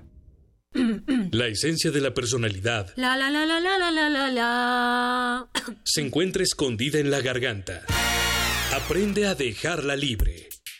Radio UNAM te invita a encontrar tu voz verdadera y natural en el taller Conoce tu voz hablada y cantada. Conoce tu voz hablada y cantada. 19 horas para aprender sobre respiración, apoyo, proyección, dicción, entonación y todo lo relacionado con tu voz. Dirigido a actores y locutores en formación. Imparte Sergio Rued.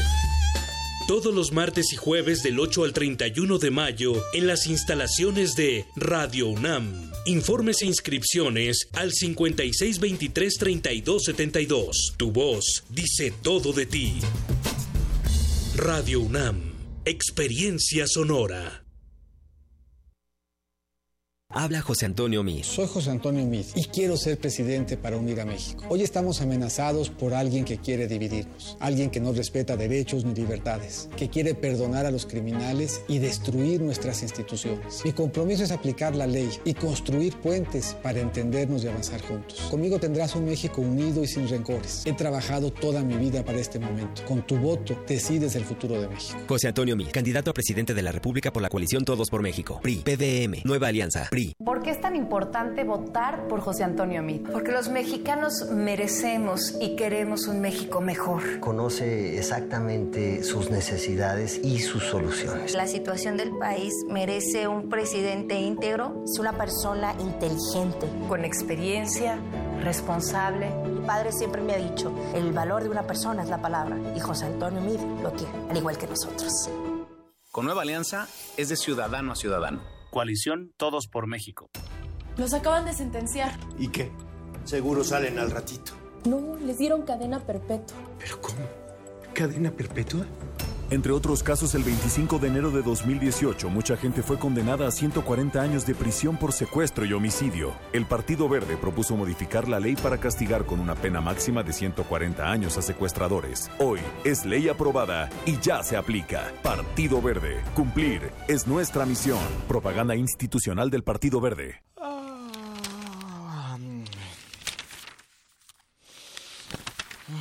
¿Cansado de leer las mismas noticias una y otra vez? En Prisma RU relatamos al mundo desde una óptica universitaria. Escúchanos de lunes a viernes de la 1 a las 3 de la tarde por el 96.1 de frecuencia modulada. Radio UNAM, experiencia sonora. En la felicidad de un estudiante al recibir la beca que tanto deseaba. En la seguridad que tienen quienes más lo necesitan de contar con su despensa. En la tranquilidad de la familia que recibe atención médica en la clínica cercana a su casa. En cada salario rosa que reconoce el esfuerzo que las amas de casa realizan día a día y en cada apoyo están los resultados de los gobiernos del PRI. Siempre con las mujeres, los estudiantes, los adultos mayores y las familias, está el PRI Estado de México. Vota por el PES, vota por Andrés, vota por Encuentro Social. Vota por Andrés, vota por el PES con Andrés. Vota diferente con el PES, PES, PES. Apoyo a la familia con Andrés Manuel. Vota diferente con el PES, PES, PES. Vota por el Encuentro Social. Vota por el PES, vota por Andrés, vota por Encuentro Social. Vota por Andrés, vota por el PES con Andrés. Candidato de la coalición Juntos Haremos Historia. Habla Ricardo Anaya. Que las mujeres ganen menos que los hombres es normal. Que siete de cada diez mujeres en México hayan sido víctimas de violencia es normal. Claro que no es normal. Las mujeres en México merecen una vida absolutamente libre de violencia. Vota por los candidatos a diputados y senadores del PAN.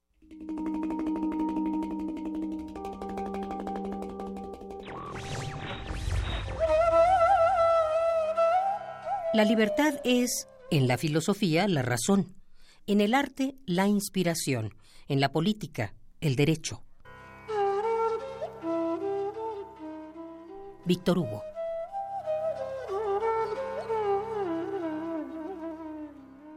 Radio UNAM. Resistencia modulada. Los niveles inferiores de la nave de la Resistencia están dedicados a los calabozos, donde se resguardan los temas prohibidos y tomos de conocimiento olvidado. El más grande de ellos es donde guardamos los juegos, los cómics y las frituras de queso. Bienvenido a él, viajero. El calabozo de los vírgenes. El calabozo de los vírgenes.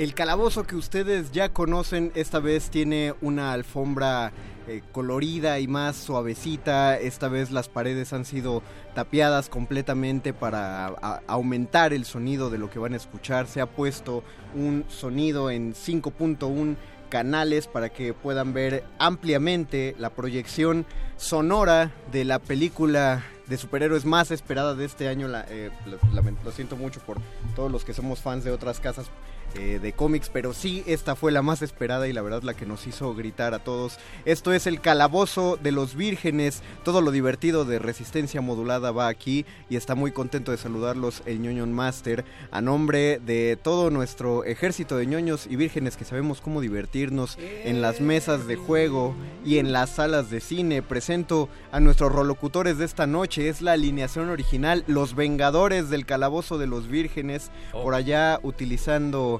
su, su armadura. eh, Sí, tú eres el de la armadura, tranquilo. No, no, no, tú, tú eres el del escudo. El tipo, el tipo agradable que surgió en la guerra de escudo y que no, nunca, nunca pisa el pasto ni se pasa un alto. Él es Paquito de Paburo. Generosa audiencia, maestro del juego, conde.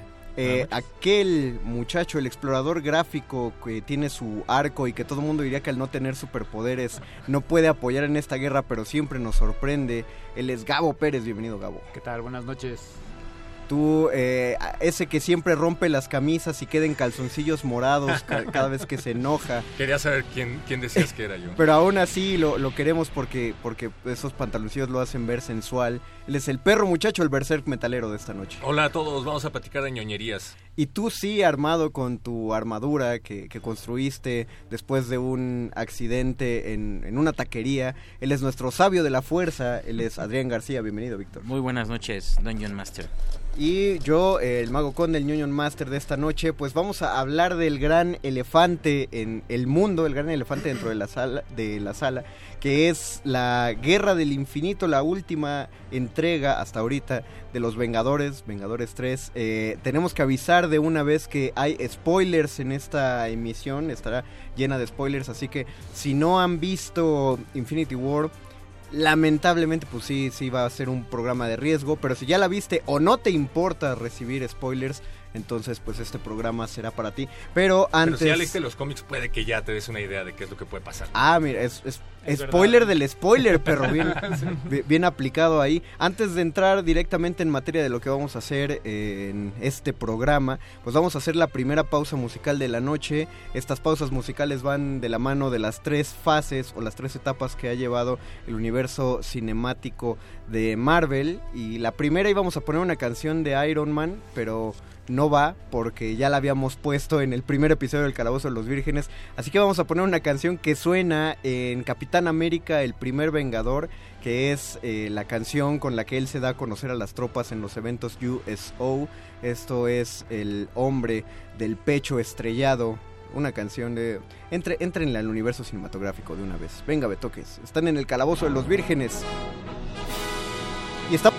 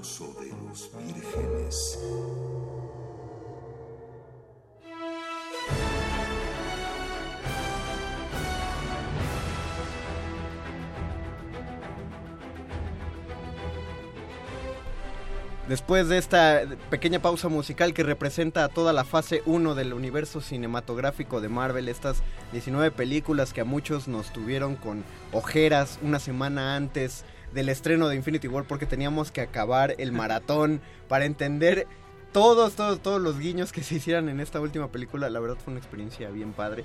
Vamos a, la, a la misión que nos compete en esta noche. A quienes no estén eh, familiarizados con el formato del Calabozo de los Vírgenes, les explico. Pero primero le mando un saludo, y creo que varios de aquí le van a mandar un saludo al gallo de los tacos del gallo, que dijo que nos está escuchando esta noche. ¡Gallo! Porque ¡Gallo! dijo, dijo que si nos oye nos va a empezar a patrocinar, sobre todo si le mandábamos un saludo. Así que, gallito, ojalá nos estés escuchando. Eh, les explico cómo va este formato. Nuestros rolocutores tienen ante ellos, menos perro muchacho, pero porque se le olvidó, tienen ante ellos me apuntan mis, una, una hoja de personaje y en esa hoja que habla a propósito de los poderes que ellos pueden llevar, eh, pueden este utilizar esos poderes, esas aptitudes para interactuar entre ellos. No las vamos a explicar todas ahorita porque pues, son varias. Entonces eh, ellos van a ir anotando qué es lo que pueden hacer. Nosotros eh, trataremos de ser claros en cada una de sus intervenciones. Además, cada locutor puede ganar o perder vidas según sus intervenciones y puede ganar o perder logros también según sus intervenciones, las que ustedes escuchan. Esos logros van a nombrar al jugador más valioso de esta emisión y por ello quiero nombrar que en este momento Paco de Pablo y Gabo llevan cuatro programas ya transmitiendo, así que suben de nivel. Bien. Como personajes de cualquier juego de rol hay una subida de nivel y ustedes pueden elegir entre ganar otro espacio para vida o ganar otro espacio para, para logro. ¿Cuál deciden?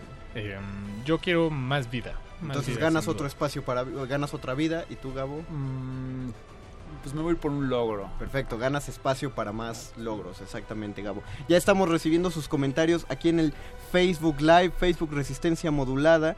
Eh, saludamos a todos los que están ahí. Si comparten el video de esta noche, pueden entrar a la rifa de una copia de, de el hombre de Hulk, el hombre increíble. Pero la, la buena, la de Edward Norton. La de Edward Norton, que es la segunda de todo este universo cinematográfico de Marvel. Y así va a ir la dinámica de este juego, amigos. Eh, vamos a dividir el mundo de todos los fanáticos del universo cinematográfico de Marvel y en específico, eh, bueno, más concentrados hacia hacia Infinity War, si no tenemos el conocimiento pues nos vamos hacia las otras películas, eh, vamos a dividirnos entre haters y fanboys. Ustedes pueden decir su comentario hater o su comentario fan y pues de así nos vamos a ir llevando. No vamos a entrar en debates por ahora. La audiencia puede empezar a, a proponer debates porque esos debates van a entrar hasta hasta después. O sea, pero si asumo eh, un papel de fanboy, por ejemplo, tengo que permanecer así. No, no, no, no, puedes decir un comentario fanboy y luego un comentario hater. Ah, muy ¿no? bien. O sea, puedes, puedes Ah, bien, oscilar bien, entre todos ellos. Puedes decir todo lo que piensas. Podemos decir y repetimos spoiler después de esto ya bueno vamos a estar aclarando que hay spoilers a lo largo de toda esta emisión ya pasó una semana ya pasaron 10 días Ya, ya es bastante, ¿no? Suficiente. Y si no la has visto en esos 10 días, quiere decir que tampoco eres tan fan, entonces te la podemos spoilear, no te pasa nada. De hecho, creo que desde la primera, no sé, el lunes después del estreno, todos los que andaban de lloricas por los spoilers ya no merecían decir nada. O sea, es decir, si no la viste ese primer fin de semana no eres tan fan, entonces no, No. importa que te spoileen, entonces ya. pero, o sea, pero, pero lo curioso es que lo- la mayoría de los spoilers se centraron solo en, en la muerte de Spider-Man. Pero pues pasan un chorro más de cosas en la película también bien interesantes. Y esa es la clase de spoilers que vamos a ir soltando. ¿Cómo se muere Spider-Man? Sí, Vi- Víctor sí quedó así de eso. No, en en realidad, en realidad lo, lo- lo- lo vi, o sea, lo vi 10 veces o más, no sé, y justo eso, o sea, ya era como esperado que muriera medio mundo, entonces pues tampoco es como que eso te asombre. Además yo soy ferviente defensor de que no importa el qué, sino el cómo. Y entonces yo creo que por mucho que te spoileen, no, no hay forma. Yo recuerdo mucho que me spoilearon que Yoda combatía en el episodio 2 de Star Wars. Y eso no me hizo sentir en ningún momento mínimos deseos de ver, al contrario, fui con más emoción a ver cómo carajo peleaba Bueno, Yoda. bueno, pero la pelea de Yoda, ahí tendré que decir como que no te... No, no, no te transformaba la trama. Pero bueno, va, este... Los jugadores tienen un dado de 20 caras frente a ellos y lo van a tirar para ver el orden. No te di los dados, ¿verdad, pero No. te di? Ah, ahorita te los doy. Van a, van a tirar para ver según el número que les salga en ese dado de 20 caras, el orden que van a ocupar en, en la participación radial esta noche. Paquito de Pablo, ¿cuánto sacaste? 10. 10. Gabo. 11. 11, Víctor. 11. 11. Ah, desempátense entre ustedes dos. ¿Cuánto salido, perro? 8.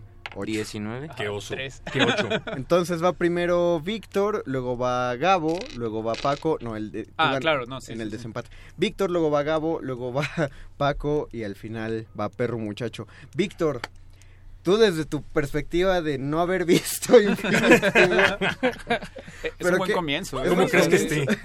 Pero qué puedes, o, o si quieres, siéntate, no sé, ¿qué, tú, ¿para dónde está tu comentario? ¿Fanboy o hate? Pues vamos a empezar con comentario para que esto tenga equilibrio y que no tengan que sacrificarse mis queridos locutores aquí en la mesa. Empecemos con el hate para que esto se Me vuelva gusta. un poco más entretenido. Yo en realidad debo decir que no he visto Infinity War porque ya no me despierta precisamente esa ansiedad que me provocó en algún momento, debo decir. Por ejemplo, eh, incluso Thor, eh, Spider-Man en su momento, cuando era todavía producción de, de ¿De Sony. Sam Raimi? De Sony, ajá. Mm. Hablo de las de Tobey Maguire, por ejemplo. Y, eh, por ejemplo, como sí me emocionó en algún punto ver Iron Man. Es decir, eh, creo que para mí es algo interesante. Ha ido como en, en, en, decre- en decremento esta emoción por ver estas películas. Un poco porque eh, para mí sí es muy confuso entender el universo de Marvel en, en general. Es algo que debe ser deficiencia mía, no deficiencia del universo. Pero en general también las películas se han vuelto como muy childish, o sea, muy infantiles para, para mí un poco. Eh, lo recuerdo muy bien con eh, el contraste que hay entre el Spider-Man antes de la Homecoming, el Spider-Man de Andrew Garfield y, y la muerte de Gwen, por ejemplo. Ese tipo de escenas tan fuertes que de pronto no aparecen así en las películas de Marvel Studios, específicamente las que ya son de Disney.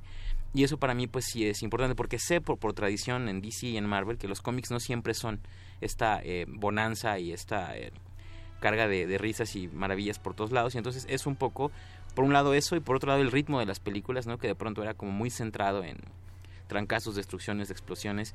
Y justamente aparecía el contraste, ¿no? De otro personaje de Marvel como Deadpool, que era como una forma distinta de hacerlo. Lo que quiero, lo que yo con todo esto es que a mí en general las películas de, de Marvel se me han vuelto como más de lo mismo cada vez, ¿no?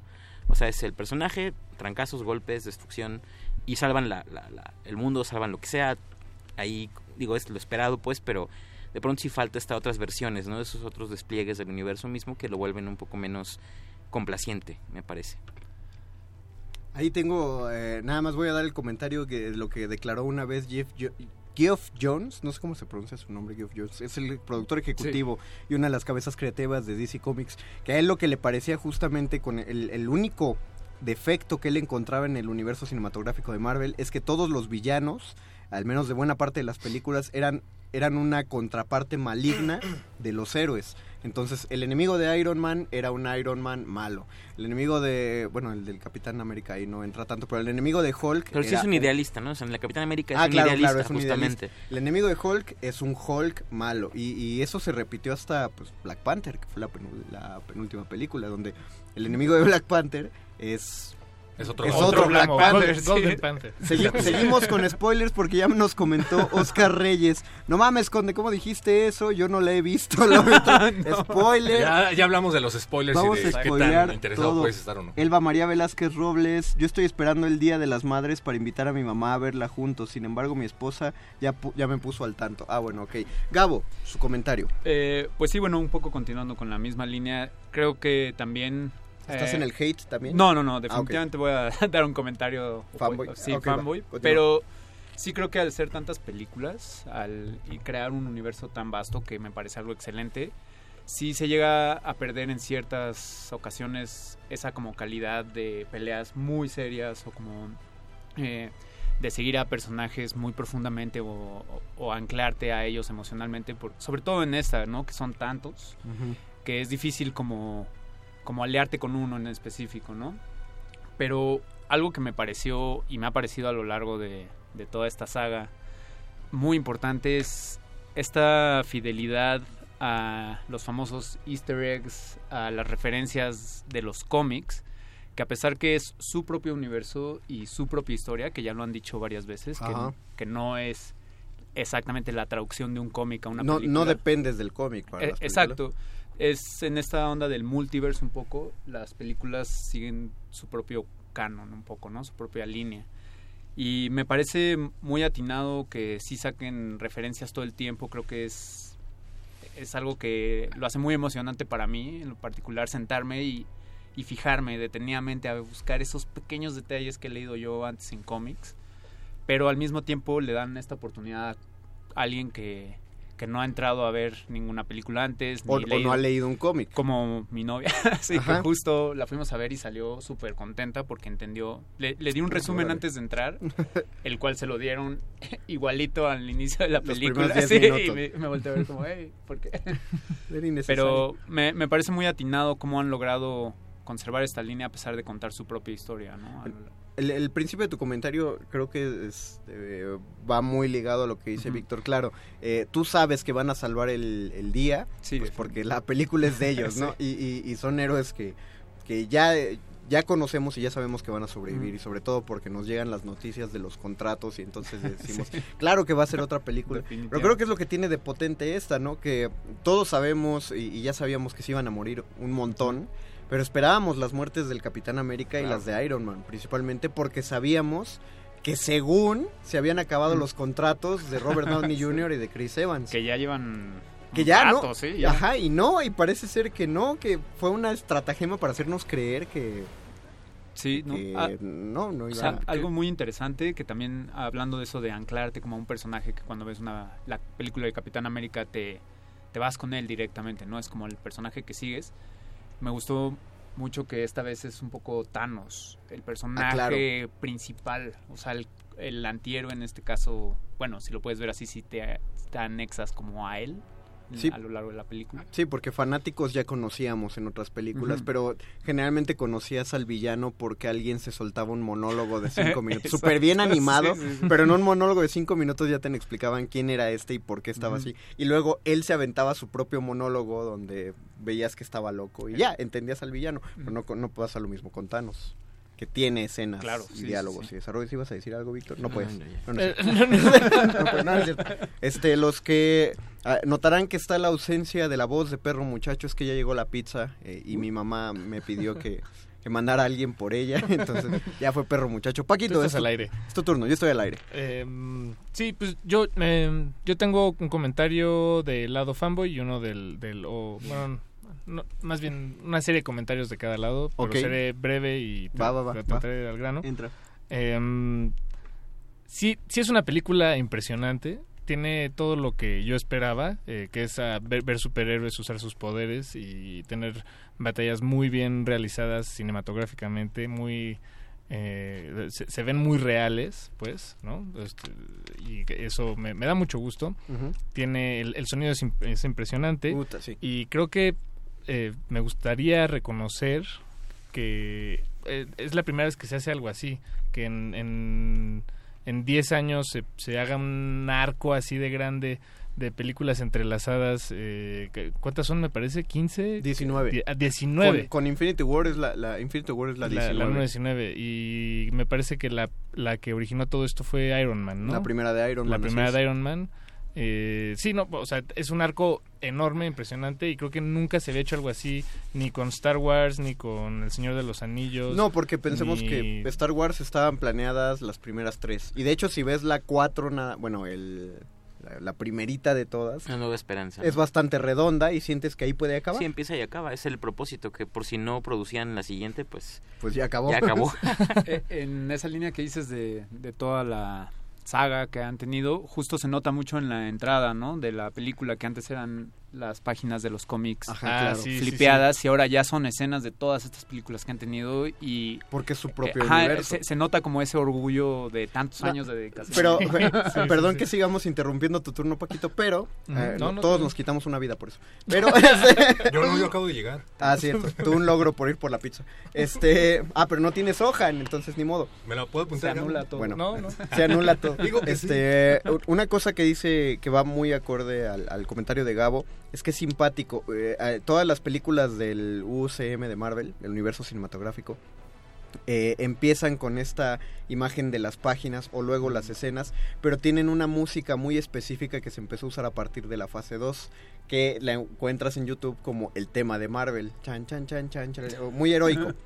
Pero cuando empieza Infinity War, ya sabes que todo va a salir muy mal porque no suena esa canción durante las páginas. Suena una canción súper densa, que es el inicio de la suite de Thanos del soundtrack. Ya. Y entonces ya sabes que ahí va a haber algo, al- algo denso por ahí. Monse Inicia Landeros. la comunicación en la nave, ¿no? Monse Landeros dice, el perro muchacho tan bonito y tan metalero. Mira ya, Ah, te mandan muchas comentarios. gracias. Eh, Santiago Hernández, eh, entendí muy bien esa referencia. Alan Lugo, el problema es cuando las películas empiezan a afectar a los cómics. Yo no lo veo como un problema. Y de hecho yo no he visto que los afecten. Yo lo único que he visto que alteran los cómics a partir de las películas es que los dibujantes tratan de centrar el- la apariencia Exacto. física de los personajes al de los actores. Pero Bueno. estaría bueno que desarrollaras, Alan. Sí hicieron un poquito esto de el universo Marvel 616, All New, All Different, y trataron de apegarse más a los personajes que se estaban utilizando en el universo cinematográfico. Y estoy seguro de que acabo de leer una nota en donde hablan acerca de que si bien no le está yendo completamente mal a la venta de cómics de Marvel, tampoco le está yendo tan bien como ellos quisieran. Y entonces parece ser que se está planeando un nuevo reinicio para que la gente que solo ha visto las películas pueda ir a los cómics y ver a los mismos personajes y no em- hacerse un embrollo. Lo que dice Víctor, el problema aquí es que uno siente que, y, y me lo preguntan seguido quienes no leen cómics, ¿con, qué- con cuál cómic puedo empezar? Una pregunta muy difícil. siempre. Marvel tiene algo que empezó a hacer desde los tiempos de Stan Lee. O sea, antes Stan Lee se dedicaba las primeras dos páginas a explicar hasta dónde iba la historia en voz del personaje. Si Spider-Man iba por la ciudad y decía, estoy muy triste Oh, porque la gata negra hizo tal, tal. Y decías, ¿por qué estás repitiéndote eso? güey?" Pero bueno, era para ponerte en contexto. Pero ahora Marvel, toda la siempre su primera página de todos los cómics te explica por qué llegaron a ese punto. Entonces, yo les puedo decir que solo elijan a su superhéroe y empiecen a comprarlo ahí si quieren, porque van a entender todo. Y ya sabrán si van para adelante. Y ahora el comentario hater, que, que también quería ya atorárselo a la película de una buena vez. Muy bien. Eh, así es, de una buena vez. No, que eh, y más que a la película en sí, es a la manera en la que eh, se, se, se nos presenta como producto de, de- de consumo rápido. ¿A qué me refiero con esto? A que más del 95% de las pantallas de- en, toda la- en todo México, en toda la República, en- en- hay seis mil y tantas pantallas de, de- de cine en todo el país. Pues el 95% poco más 6.900, eh, sí, 5.990. sí, sí, Era, era, era, este, esta, era esta película. Eso significa que si ibas al cine, tenías solo 4% de, de, de, de probabilidad de ver otra ver cosa. otra. Y em, digo, o sea, entiendo por qué, entiendo que es una decisión sobre todo de mercado, pero, sin, pero pues me, parece muy eh, aborazado, muy, muy, muy aborazado y fuera de control, fuera de, fuera de todo. Se, se desborda demasiada Infinity War y creo que no, no está bueno. Es, eh, eso no, no es bueno. Thanos. Es tu Eh, culpa, Peñañito. es tu culpa, Peñito. Y, bueno, digo, y quisiera anotar aquí algo, un comentario que nos llegó en Twitter de Frángeles. Ah, perfecto. Saludos, Frángeles. Eh, un detalle importante que nadie le importa es que no son películas para niños, nos dicen. Eso es cierto. Mm, no es... eh, eh, Bueno, no sé. no están enfocadas para niños, eso es completamente cierto, pero los ni pero no los excluyen. Sí mantiene Sí, no, un nivel, ¿no? Mi Así sobrino como- es fan de los Vengadores y es tan tan tan fan que podemos tiene cinco años y podemos platicar de la trama, algo que se me hace sorpresivo, eh, porque puedo platicar con él de eso desde que tiene tres años. Entonces es, es curioso que sí te sigue el hilo, ¿no? pero, pero es tu sobrino. O sea, tome eso en cuenta. Ah, un logro. Ganas un logro y pierdes una vida por adulador. Perro, tu comentario. Perdón, bueno, solo quería terminar de completar Ajá. eso. Eh, sí se nota la influencia PG-13 Disney cuando la escena más sangrienta de la película es cuando eh, salpican a Black Widow de sangre y tiene como dos gotitas de sangre azul, ¿no? Además. Bueno, pero piensa también que le sacan el ojo a Thor. Ah, bueno. En, en Thor Ragnarok le sacan el ojo y... Ta- y- Bueno, también como dato Pero, pero ahí, digo, tenemos una guerra inmensa en Wakanda y las tres gotitas es lo único que se a- derrama. En los cómics a Thanos a su hija le, le quema la piel en vez de desarmarla como a Gamorra, ¿no? Ajá. Es- eh, la, la desar- Gamora, no Gamorra. Gamora, perdón, sí. Gamora. Zoe Eh, Saldana. La, la desarma, ¿no? En la película y en los cómics le Ah, derrite- no, a este Nebula. Tú dices Nebula. Pero sí, perdón, tienes toda la razón. Y bueno, sí, sí, pero se vio más chido. Bueno, eh, ¿no? no, no doy réplica, perro. Tu comentario antes de ir a música. Va un poco a la par con el comentario de Paquito. Efectivamente, se trata de un evento, como dicen, histórico de manera rimbombante que empezó hace 10 años y que nos ha llevado hasta acá. Es el gran y magno evento cinematográfico. eh, que por otro lado, creo que tampoco tiene tanta competencia, porque ¿de qué otro gran evento cinematográfico podríamos hablar? ¿Del regreso de Star Wars? Si, lo hubieran de- manejado adecuadamente. del invento sí. de la televisión a color, o sea, tampoco creo que tenga tanta competencia en ese sentido. Eh, si bien aparecen muchísimos personajes y cada uno tiene su oportunidad de brillar en la pantalla, que no es algo fácil, eh, también creo que hay muchos personajes que pueden ser desechables. En el caso de War Machine, pudo haber sido pero, cualquier pero es un, personaje. es un- no, eso, a mí sí me gusta. como- Es como en, algunos cómics de, por ejemplo, Grant Morrison tiene un cómic que se llama The, The Invisibles, que es un mamotreto, de o sea, si, se compila toda la historia es un mamotreto. Y llega un punto en el que es una hoja, eh, ya- no sabes qué, más bien los personajes se dan cuenta de que ellos son personajes y entonces que están atrapados en un cómic. Y entonces hay hojas llenas de superhéroes inventados, toda la hoja llena sin sentido alguno. Y así lo veo un poco con esta película. es, eh, tiene 76 personajes. Y habrá más en la Con secuela, nombres. ¿no? O sea, 76 personajes con nombres. Es, es, Claro, y que- y que vienen de, de los cómics. Que, Y- que, que sí. si alguien se clava. Y es una cosa fascinante que. que Entonces yo, yo eso sí se lo, se lo... Creo que es un mérito, pero... ¿qué.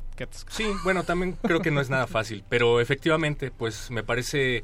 eh, ¿Te parece que hay cosas que sobraron? Me parece que hay cosas que pueden afinarse por ahí, pero finalmente sí, Me también le parece doy que hay cosas que se pueden abrir. Claro, bueno, hay, Háblenle a esos muchachos, los, los hermanos Russo. Y... hay cosas dentro de la misma diégesis que, bueno, finalmente tampoco estás viendo cine reflexivo. Wow, wow, wow. Ya, ya hablamos de diégesis en el calabozo de los vírgenes. Oh, perdón. Están prohibidas las malas palabras, perro muchacho. Vamos, Perdón. Antes.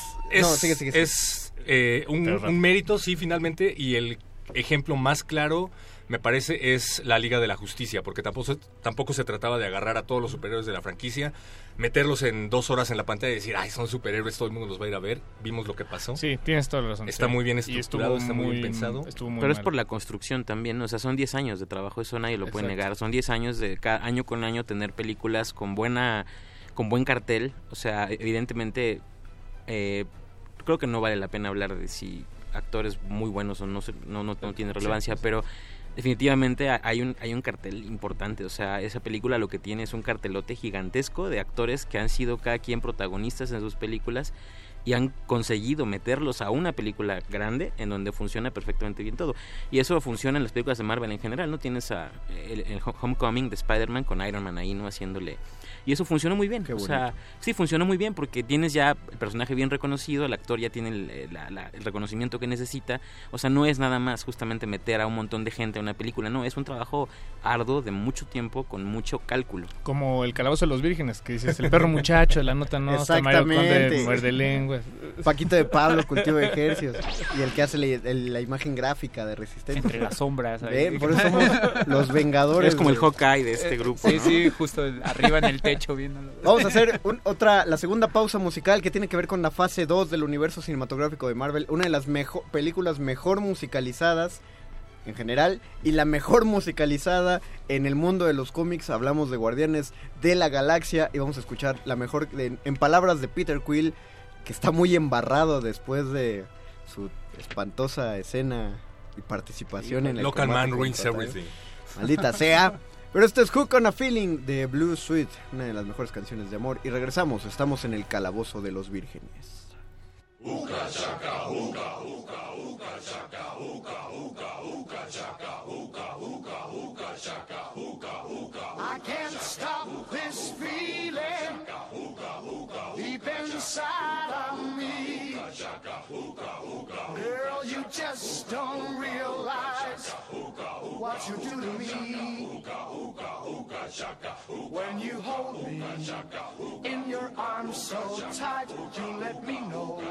everything's alright. I'm hooked on a feeling. I'm high on believing that you're in love with me. Lips as sweet as candy. Its taste is on my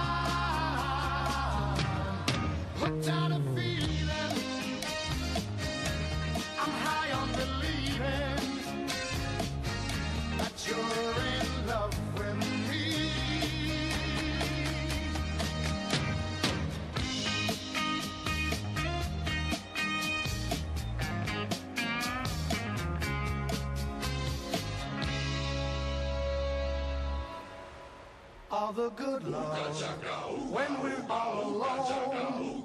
Keep it up, girl. Yeah, you turn me on. I'm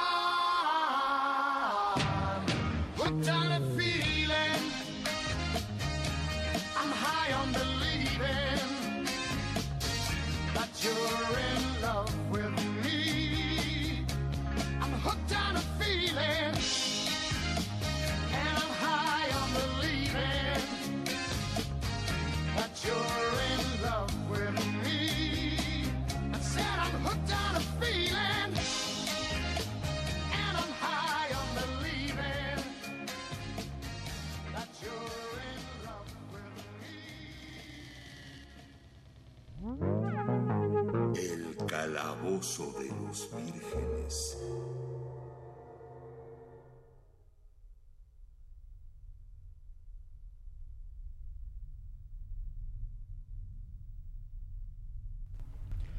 lo que estamos escuchando. Escuchamos Hook on a Feeling de Blue Suite del soundtrack de Guardianes de la Galaxia volumen 1 y estamos escuchando parte de la suite de Thanos o del tema de batalla de Thanos. Soy yo me acuerdo cuál de masticando las dos. pizza. También estamos comiendo pizza, así que ustedes disculparán, pero este calabozo tiene que ponerse tan, tan ñoño como suena.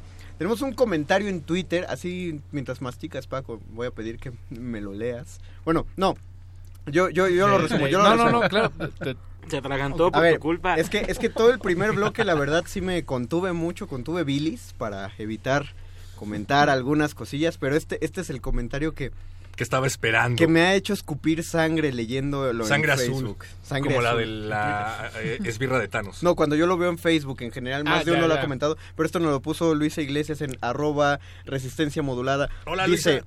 Thanos es una pinche pistola, pero ¿por qué Doctor Strange no usó un hoyo a la verga y le cortó la cabeza a Thanos y ya? Por la misma razón por la que el ejército de Wakanda solo llega a atacar Wakanda y no el resto de las partes del mundo desde el principio de la película, porque se hubiera terminado la película, pero sí me pregunté lo mismo. ¿Qué? No, perro, ver, no. El ejército de... Deberían de ver la cara del máster justo No. ahora. A ver, Sobre primero... todo porque le cortaron la mano al coso ese en algún momento y yo me metí en la Pero cabeza que eso iba a pasar con el Sí, guantelete. Perro, sí, a ver. Pero chicos, Contexto. los portales de Doctor Strange funcionan bajo la misma lógica de una puerta. Es viaje interdimensional básico. Te lo pongo así, ¿por qué no abres, eh, es como si dijeras, ¿por qué no abres una puerta, esa puerta de la cabina en medio de Víctor para machucarlo? No es lógico, ¿ves? se claro, acaba la película. puedes, que no, pon atención. puedes cerrar la puerta cuando ya está abierta y machucarlo. Lo que le pasa a este tipo no es que crean un hoyo a la mitad de él. Crean un hoyo, él se mete, trata de salir y cierran la puerta cuando él ya cruzó el portal. No puedes crear el portal en medio de algo. Jamás se dice que se puede crear el portal en medio de algo en todo Doctor Strange. Segunda, Mm. siempre dicen, ¿por qué no? Eh, abrió un portal y lo mandó a otro lado. No, es, Es que tendría, Viaje- que tendría que abrir el portal, meter a meter, Thanos, meter a ver, el brazo, a ver, mete a Thanos, meter el a ver, brazo mételo, de Thanos a ver, y cerrar el portal alrededor. O sea, es lo Ya- que hay que hacer y ya- tendría ¿Cuántas gemas tiene Thanos? A ver, mételo. exactamente. Pero estaba dormido, que ya- Mantis un No, ay, pero si estaba dormido, ¿por qué entonces lo tenían que seguir sujetando? No estaba dormido, seguía consciente, pero estaba debilitado. Segundo, ¿por qué no crearon un, un portal para mandarlo a otro lado? Es Discúlpenme, fans. O sea, aquí, Exacto. aquí- hay dos- más calor que en las discusiones políticas. o Son sea, dos preguntas muy tontas. ¿Por qué no lo pueden transportar a otro lado? Porque tiene la gema del espacio y, puede regresar a cualquier lado que él quiera. Y segundo, Más rápido que en metro. en los por... Gracias por calmar. Y lo segundo, eh, te dicen en Doctor Strange que para crear un portal tienes que ver claramente al lugar a donde lo quieres transportar. Y si cortan el brazo de Thanos significa que vamos a mandar el guantelete del infinito a ver a quién sabe dónde cae. En manos de quién sabe dónde. No puede ser así de irresponsable, perro muchacho. Eso es el señor de los anillos. Quítale una vida. No podemos. Pierdes dos vidas, perro muchacho. ¿Por qué Thor no le cortó con el hacha el brazo a Thanos en vez de Porque clavárselo en el pecho? a ustedes han aventado un hacha a 35 metros de distancia, Sí. aunque seas un dios. Eso es... Perdón, niño predicador. Pero es que eso es juego de rol básico. Puedes elegir a dónde, puedes elegir a quién atacas, pero no cómo le das. ¿Por qué Sí, Thanos no hizo sí. espagueti a todos los superhéroes desde el principio, como lo hizo con Mantis? Pero ¿por qué, qué pasó cuando se fue del lugar donde estaban Mantis y Drax? Se reconstruyeron. ¿Sabes por qué se reconstruyeron? Porque se fue Thanos. Exacto, ya no estaba la influencia de la gema de la realidad. Pa- Para hacerlo, per- para hacerlo permanente necesita la gema de la realidad y la gema del tiempo. Está bien, está bien. Me gusta que sea discutible y que no sean agujeros de la trama que, que- Sí, que la, sean in- la gema de la realidad la puede alterar en el momento, más no la puede hacer permanente por sí sola, digamos. o sea- No, y, y además invierten muchos muchos dólares en contratar a escritores que que cubro- que que, que, tengan esto verdad. blindados. Sí, sí, sí. No, y, y- y tienen doctores de guion. Hay, hay, hay en el mundo Doctores del cine. Strange. eh, Doctores Strange de guion. Hay en el mundo del cine unas cosas que, bueno, unos tipitos y tipitas que se llaman script doctor. Que básicamente son el perro muchacho en guion. Es decir, se ponen a leer los guiones para, para encontrar los agujeros de las tramas. Que alguien se los preste a DC. Exacto, usted- tú dirás, ¿por qué hay unas películas que no? Pues porque no todo el mundo les paga, porque es gente Sí, que cobra mucho de por hecho, leer. sobre eso qui- qui- quiero decir, esto creo que sí es bien importante para quienes consumimos este tipo de contenidos. Por supuesto que siempre pensamos que tenemos la solución al problema desde el primer momento, ¿no? Pero eh, eso siempre me ha parecido como una conducta de autosabotaje, porque entonces tú solito estarías negando lo que te está divirtiendo justo ahora. O sea, es como, imagínense, Sí, imagínense, ¿no? Que, que hubieran destruido a Darth Vader cuando estaba subiendo por la lava. Dime- que hubiera bajado Obi-Wan a destruirlo ahí. No, no, no, Pues deja, te deja tú acabas eso. todo de una vez. Deja tú entonces- eso. Dime una película que no se podría acabar a los 10 minutos. El soldado del Cualquiera, invierno. es que es justo. Todas O sea, se pueden acabar todas, a los sí. 10 minutos. De, de- de la trama No, que y, quieras. y- y no estoy hablando de las de Marvel, estoy hablando de la historia del cine. O sea, cualquier, incluso cualquier novela, cualquier Por- novela, cualquier obra de teatro, cualquier Mira, producto eso, narrativo eso tiene que esa tú, eso que tú planteas, perro, es como decir, ¿y por qué Edipo mató a Layo? en el- ¿Y por qué se acostó con esa mujer si sabía que se iba a acostar con su mamá? Y entonces me Edipo Buena dice, pregunta. mejor no me voy a acostar con nadie, igual y es mi mamá. No, perro, así no Sí, completamente de acuerdo. Yo tenía... Logro, eh, Víctor, logro por ese comentario. Tenía un buen dealer en la Facultad de Ciencias Políticas y. Sociales que estaba completamente Espera, espera, espera, en ¿qué? contra de, de ponerse... Bueno, un dealer de películas, perdón. Ah, ¿qué, qué- pasó, Buena perro? aclaración. O sea, que literal salías de... Te estaba esperando que salías de tu salón para ponerse a platicar de todo ese tipo de cosas, solo que él hablaba de cine de culto, ¿no? Y me decía justo eso, que no te podías poner en ese plan a la hora de sentarte a ver cine, tenías que entrar en la diégesis, y yo estoy completamente de acuerdo con eso. Pero sí creo que hay traspiés que han dado, no en este caso en particular, eh, en el caso de las películas de DC sí hay muchos. Por pero no estamos hablando de ese. Pero también se trata de tener sentido dentro de la misma diégesis. Sí, pero eso pero- A para los fallos, para los fallos de este tipo, o sea, vamos a pensar en cosas que salen mal durante la película. Recuerden que en el rol es bien importante existen los uno. O sea, por Los- supuesto que puede fallar. el uno es la tirada más. Víctor habla de las tiradas del dado de 20 caras que salen en uno, que es cuando uno falla espantosamente sus O sea, acciones. yo hay- sé de gente que ha perdido la cabeza por culpa de un enano 25 niveles abajo de él por sacar un por sacar un uno. Es, es, es, es rol, es rol Sí, uno no, de uno. Pero El también rol- se trata de respeto Déjalo elemental ir, a la pero- audiencia, no ya, por el simple ir. hecho de que estés viendo una película de ficción en donde hay viajes interespaciales, te puedes burlar de la gente y decir, ay, son superhéroes, vamos a darles como cualquier baba y pero, seguro a la gente la pero a ver, pero en qué, pero en qué hicieron eso? No, no, no, lo estoy diciendo en general. Por ejemplo, vuelvo a poner el caso de la Liga de la Justicia. Yo creo que hubo gente que sí dijo, es Batman, es Superman en la misma película, vamos a destruir la taquilla con esto. Mira, ya, ya, ya me llegará mi momento de, de defender a la Liga de la Justicia y de hecho todas porque sí. Pero llegará otro momento. Heirex ABC dice, Thanos no es un villano, es el héroe que el universo necesita. Estoy completamente en desacuerdo. Sí, ¿por qué general. no usó el guante para hacer un universo todavía más grande que Cupidon? No, no, no, ese es otro, ese es otro comentario. Segunda, No, es la dinámica del, del hombre y el pez. Del hombre que enseñas a pescar y mejor dale un pez. Eh, te lo pongo así. Tú tienes una comunidad de cinco locutores.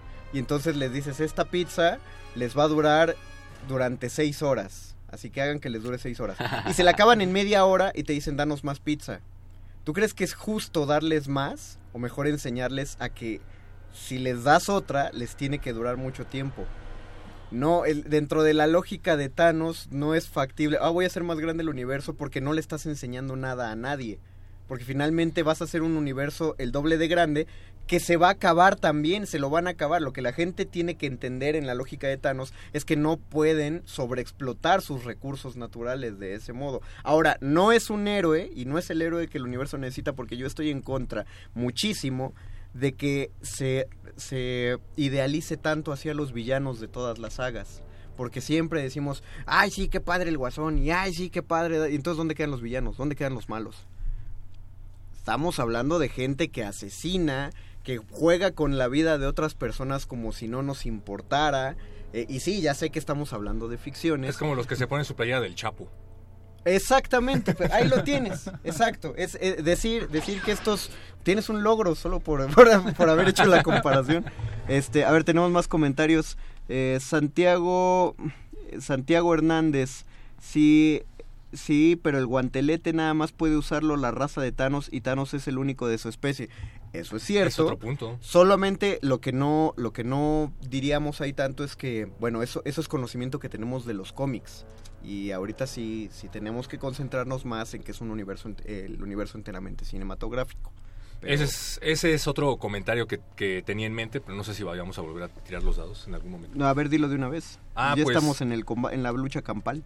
Que finalmente tenemos esta eh, superproducción enorme que reúne 10 años de películas que todos nos sentamos a ver con entusiasmo y creo que no hay tanto problema si has visto las películas emocionadamente desde el principio para tener pleno conocimiento de lo que está ocurriendo aquí, pero eh, finalmente es un producto que quiere llegar a muchísima gente, incluso a personas que nunca han abierto un cómic. Mi pregunta es, eh, ¿habrá problemas para entenderle a la trama si no has visto ninguna de las otras películas? Pues está la novia de Gabo. Sí, o sea, eh, la verdad a mí me sorprendió bastante porque justo yo antes de entrar creí que sí iba a llegar un poco más allá de lo que habíamos visto ya en las otras películas, que como era un, pues no un, realmente un nuevo personaje Thanos, porque ya había tenido sus apariciones antes, pero pues justo, ¿no? Eh, toda esta nueva saga, como esta nueva dirección que iba a tomar, yo pensé que, pues, que pobre, ¿no? De ella, porque no iba a entender nada. Y justo hoy estuvimos platicando eso y me sorprendió que tanto entendió el tema completo. Sí, en general creo que son películas que tienen, valga la redundancia, principio y fin, Exacto. todas ellas. Yo lo digo porque yo, yo no soy lector de los cómics, pero en ninguna película me he quedado así como de... ah, ¿Y no ese quién es o eso por qué? No, y, y este y es curioso porque eh, al contrario, más bien siempre pienso, seguramente alguien que lee los cómics disfruta esto al doble que yo, pero no quiere decir que yo no lo pueda disfrutar como, Claro. como un niño, vaya. Justo, eh, digo, mi comentario de hace rato iba un poco como a eso, que me, me ha gustado cómo han manejado como hacia el fanatismo de los que sí leen los cómics, como con los easter eggs, como con los pequeños Ah, detalles que no necesariamente son cruciales para la historia, sino nada más son pequeñas referencias. Y, y todas las películas lo tienen, o sea, Exacto, es un guiño sí. de, ah, no manches, salió tal personaje que es simpático, pero no aporta nada a la trama. Yo tenía la misma preocupación que Perro Muchacho. Yo sentía, un montón de gente le va a pasar muy de noche la película, porque hay gente que es la primera que ve del universo cinematográfico de Marvel. Sí, definitivamente. Han visto un par de escenas por ahí, o ubican a los héroes, está chido. Eh, pero no, no los han visto en general y esta fue la primera y pues, los introdujo, o sea, Sí, eso funcionó. hay, hay gente que los veía en caricaturas de niño, o sea, Sí. su recuerdo de Thor es este Thor rubio así de... No, y el, y el, o, el, o el Hulk que conocieron fue este, el que hacía el actor... El que se peleaba con Lou Ferringo. Ah, Lu Ferriño. Lu, Lu Ferriño, más bien. Lu Ferriño, el, el original, el, el tipo Sí, sí. musculoso que se De maquillaba pintado de verde, así ajá. con acrílico. Que salió, que salió en esta, en la del Increíble Hulk. Es uno Como de un los... policía, ¿no? Ajá. Un guardia de seguridad. Sí, creo. sale, Betoques. Tú comparte el video, Betoques, te puedes ganar Compartan la el video porque estaban regalando un DVD del Increíble Hulk de, de Edward parte, Norton. de parte de nuestros amigos de la friquería, se pueden llevar esta si la si ustedes comparten el video. Arturo Hernández Bravo, ¿alguien quiere pensar en el hecho de que mataron dos veces al pobre bici? Sí, yo sí, lo, yo, yo sí lo quisiera comentar. es muy duro que te traigan de regreso a la muerte para matarte inmediatamente. A mí me gustó, se lo mereció violenta. toda la película. Y ante los No ojos hizo nada. y ante los ojos de su novia. O Pero sea, dos lo- veces. sí, pero es que no hizo nada. En esta película no hizo nada más que huir. Ser un damiselo en peligro. Exacto. Sí, sí, tienes toda la razón. Un robot. Y ahí es, cuando, y ahí es cuando el heteropatriarcado dijo, ah, con que así se siente. no, no, al, al principio cuando le clavan eh, una de las armas de Thanos sí dicen que es para negar completamente los poderes de su tecnología, de la gema que, de la que depende su tecnología. Entonces, Algo- sí, lo, lo inutilizaron al principio. Y mataron a medio Wakanda nada más para que no le pasara nada Exacto. al armatoste. No, no, no, a ver, para- a ver otra vez. era- era no, no mataron, no, no les importaba visión, perro. Pier- pierdes un, pierdes una vida. No. No les importaba visión, les importaba que visión tenía la última gema para que el guantelete se completara. Pero la pudieron eso- haber destruido con todo y el bicho y el Capitán América se negó rotundamente, pero no se negó a que se murieran los soldados. en la Porque el Capitán. América es bueno. Pero, pero a O sea, eso los voy, héroes, o sea, los es héroes siempre van a preferir Es que, luchar no, es que depende, exacto, depende, depende cuál héroe tienes que poner a cargo de esa misión y por eso se- los separaron a todos en grupos porque para que el conflicto existiera, el que tenía que estar defendiendo eso era, era Steve Rogers, que, que es el niño bonito y Sí, bueno no, de todos. Y curiosamente, los que sobreviven eh, son los originales. Sí, Todos, exactamente. o sea, Sí. Los Avengers originales son todos los que quedan. Que también se me hizo un pequeño.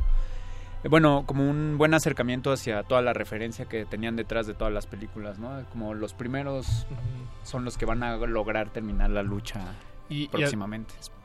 Y además, eh, pues la- la- van a tener que enmendar los, los conflictos que tuvieron, algunos de ellos. Es otro asunto. A mí me gustó muchísimo el final de la película. Eh, sí, soy de los que cree de manera muy cliché que fueron muy valientes al haber acabado con por lo menos la mitad de los superhéroes. Porque todos esperábamos que No, es que un- es, buen- es, una es- película de este es tipo, impresionante ver bien. morir a Spider-Man en pantalla. O sea, es Sí. sí. También tenía que haber un... Cierto, después O de sea, hay que verlo, o Después sea- de seis películas hechas solo para Spider-Man, que Es- en una se muera, así es. No, y justo como tú dices, con tantos personajes está bien que para la siguiente, o sea, para lo que viene hayan vuelto a reducir un poco porque ya eran demasiados, ¿no? O sea, como 76. Ah, pero, pero es lo que quería poner sobre la mesa. ¿Qué tanto nos podemos creer que esto va a perdurar eh, y que no lo van a revertir inmediatamente en la siguiente película? No inmediatamente. Yo, yo creo todo- que van a hacer otra película todavía con, con los que quedaron vivos. La O sea, fase, si la fase preguntan. 4, la fase 4 del universo cinematográfico está planeado para nueve películas. Nada más. Sí, o sea, ya, o, o te ríes de un comentario de Twitter. Me río, de hecho, sí, de un comentario de Twitter que le mandan al perro muchacho. Dicen, ya, perro, aplícales tu poderoso libro de Chomsky. ¿Quién puso eso? Eso va a ser uno de Iván con poderes. K. dice. Hola, Iván. Saludo. Eh, eh, sí, están pensadas nueve películas, o sea, ya va a crecer este, este desmadre hasta 28 películas, de las cuales tres ya están confirmadas. Eh, que es la segunda parte de Spider-Man Homecoming, la... Capitana Marvel. Capitán Marvel sigue siendo fase 3. Ah, ok. O sea, no se ha acabado la fase 3. Va, va a salir la, la tercera de los Guardianes la de la tercera Galaxia. de Guardianes de la Galaxia y la de Black Widow. Esas están Que en la, ya, en ya la le fase faltaba 4. su película La fase propia. 3, exactamente. La fase 3 va a terminar con Ant-Man y and the Wasp. Con eh, Avengers 5, no, 4. O sea, la, la continuación de la Guerra del Infinito. Que seguramente toda va a tratar justamente de revertir esto. Como todos los eventos de Infinity Gauntlet. ¿Sabes qué me encantaría ver? Y dudo que se conecte así en el futuro. Ahora que viene Deadpool 2, Deadpool y Thanos tienen una relación Cierto. muy curiosa con la Dama Muerte. Los do- porque los dos se enamoran de la Ajá. muerte. Yo creo que porque en las dos películas sale Josh Brolin. Y, y Pues, como el malo. Sí, sí. Y hay que pensar que Deadpool es, es uno de los, uni- de los pocos personajes que han vencido a Thanos. El otro es la chicardilla. eh, exacto, que mencionaron Sí, en comentarios. muy así, bien. en comentarios estaban diciendo que estaban esperando que saliera una ardilla en la película Así. porque sabían que iba a llegar la chicardilla. Yo sí me quedé esperando a personajes que no salían en el póster. Pero bueno, en fin, me gustó. Eso, eso sí tienes, Infinity War. eso sí tienes razón, eso hubiera Ah, estado. Justo también, hablando de Deadpool, tiene un tráiler que he logrado evitar. Uf, con, con toda hazaña ver ningún tráiler. De hecho, no vi nada tampoco ¿En para serio? Infinity War. Sí, me ha- digo, he visto pequeños pedacitos porque es imposible en realidad. Pero este que le cambian todas las caras a- de todos los personajes a Deadpool.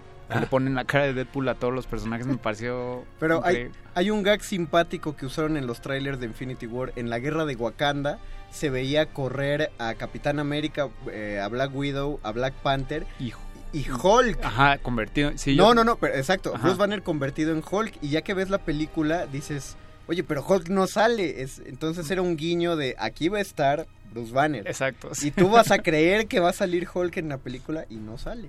De hecho, eh, en la primera escena, bueno, de las primeras escenas cuando cae Bruce Banner del espacio ah, con Doctor Strange, en los cómics en realidad es Silver Surfer el que cae, Cierto. que me, me hubiera gustado mucho que saliera porque es uno de los que se perdió con los Cuatro El- Fantásticos. elevemos nuestras plegarias porque el, el, el poderoso Thanos de la vida real, que es Mickey Mouse, ya en su guantelete ya está sumando las gemas y ya tiene la gema de Fox y la gema de, de este... ¿qué- ¿Ya tiene la gema de Fox? Ya tiene la gema de Fox. Ah, mira. Ya, ya pueden, ya pueden utilizar a los X-Men. Le a falta Warner. Brothers y Sony, ¿no? Para tener así como todo Sony- ya Sony completo. creo que también. Ah, Ah, no, ya les, pre- les prestó, les prestó, Ah, les sí. prestó. Toy este, Animation luego. así. Toy Animation. Yo creo que va a ceder primero Toy Animation. La gema de Netflix, me gustaría ver a Jessica Jones peleándose con Uf, Thanos. sí. Bueno, una, una de sus gemas más ansiadas es, por ejemplo, Estudio Ghibli, ¿no? Sí, híjole, sí. Ojalá esa sí no la... Ojalá Pero no la es tenga. la de con Vision. esto, con esto acaba este calabozo. ¿Quién tuvo más logros? Logros, Paquito, logros. Eh, ninguno. Yo tuve más dos. Yo perdí la cuenta. ¿Dos? ¿Cuántos? Eh, yo perdí la cuenta. Víctor es el jugador más valioso. Y eso que no vi la película. Por eso que no vio la película. Se lo merece por los spoilers que le. Gracias José Jesús Silva en Operación Técnica, gracias Betoques, eh, gracias a ustedes muchachos, gracias a los que nos vieron en nuestra transmisión de Facebook Live. Ahorita les decimos el ganador, vamos a ver cuánto podemos escuchar de la tercera canción de este segmento antes de que se acabe todo. No, ya no va a sonar nada. Nos despedimos. Muchas gracias, vírgenes. Bye. Buenas Nos noches. vemos el próximo Bye, bye. martes. ¿Qué ocurrirá con las queridas voces de nuestros locutores aventureros? Averigüenlo en la próxima emisión de El Calabozo de los Vírgenes. El Calabozo de los Vírgenes. You lose.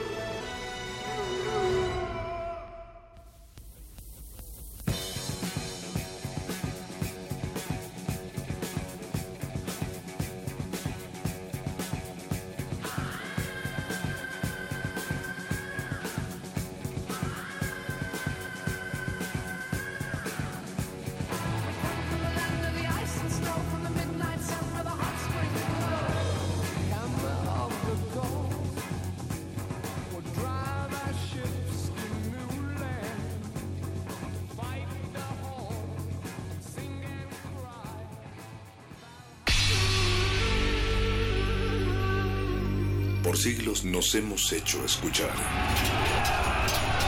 Nacimos como parte de esa inmensa mayoría. Hablar, Escuchar. debatir, proponer, cuestionar.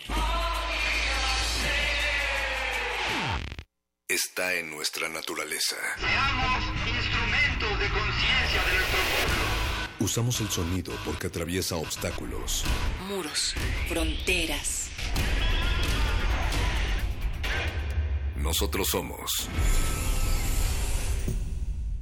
la resistencia.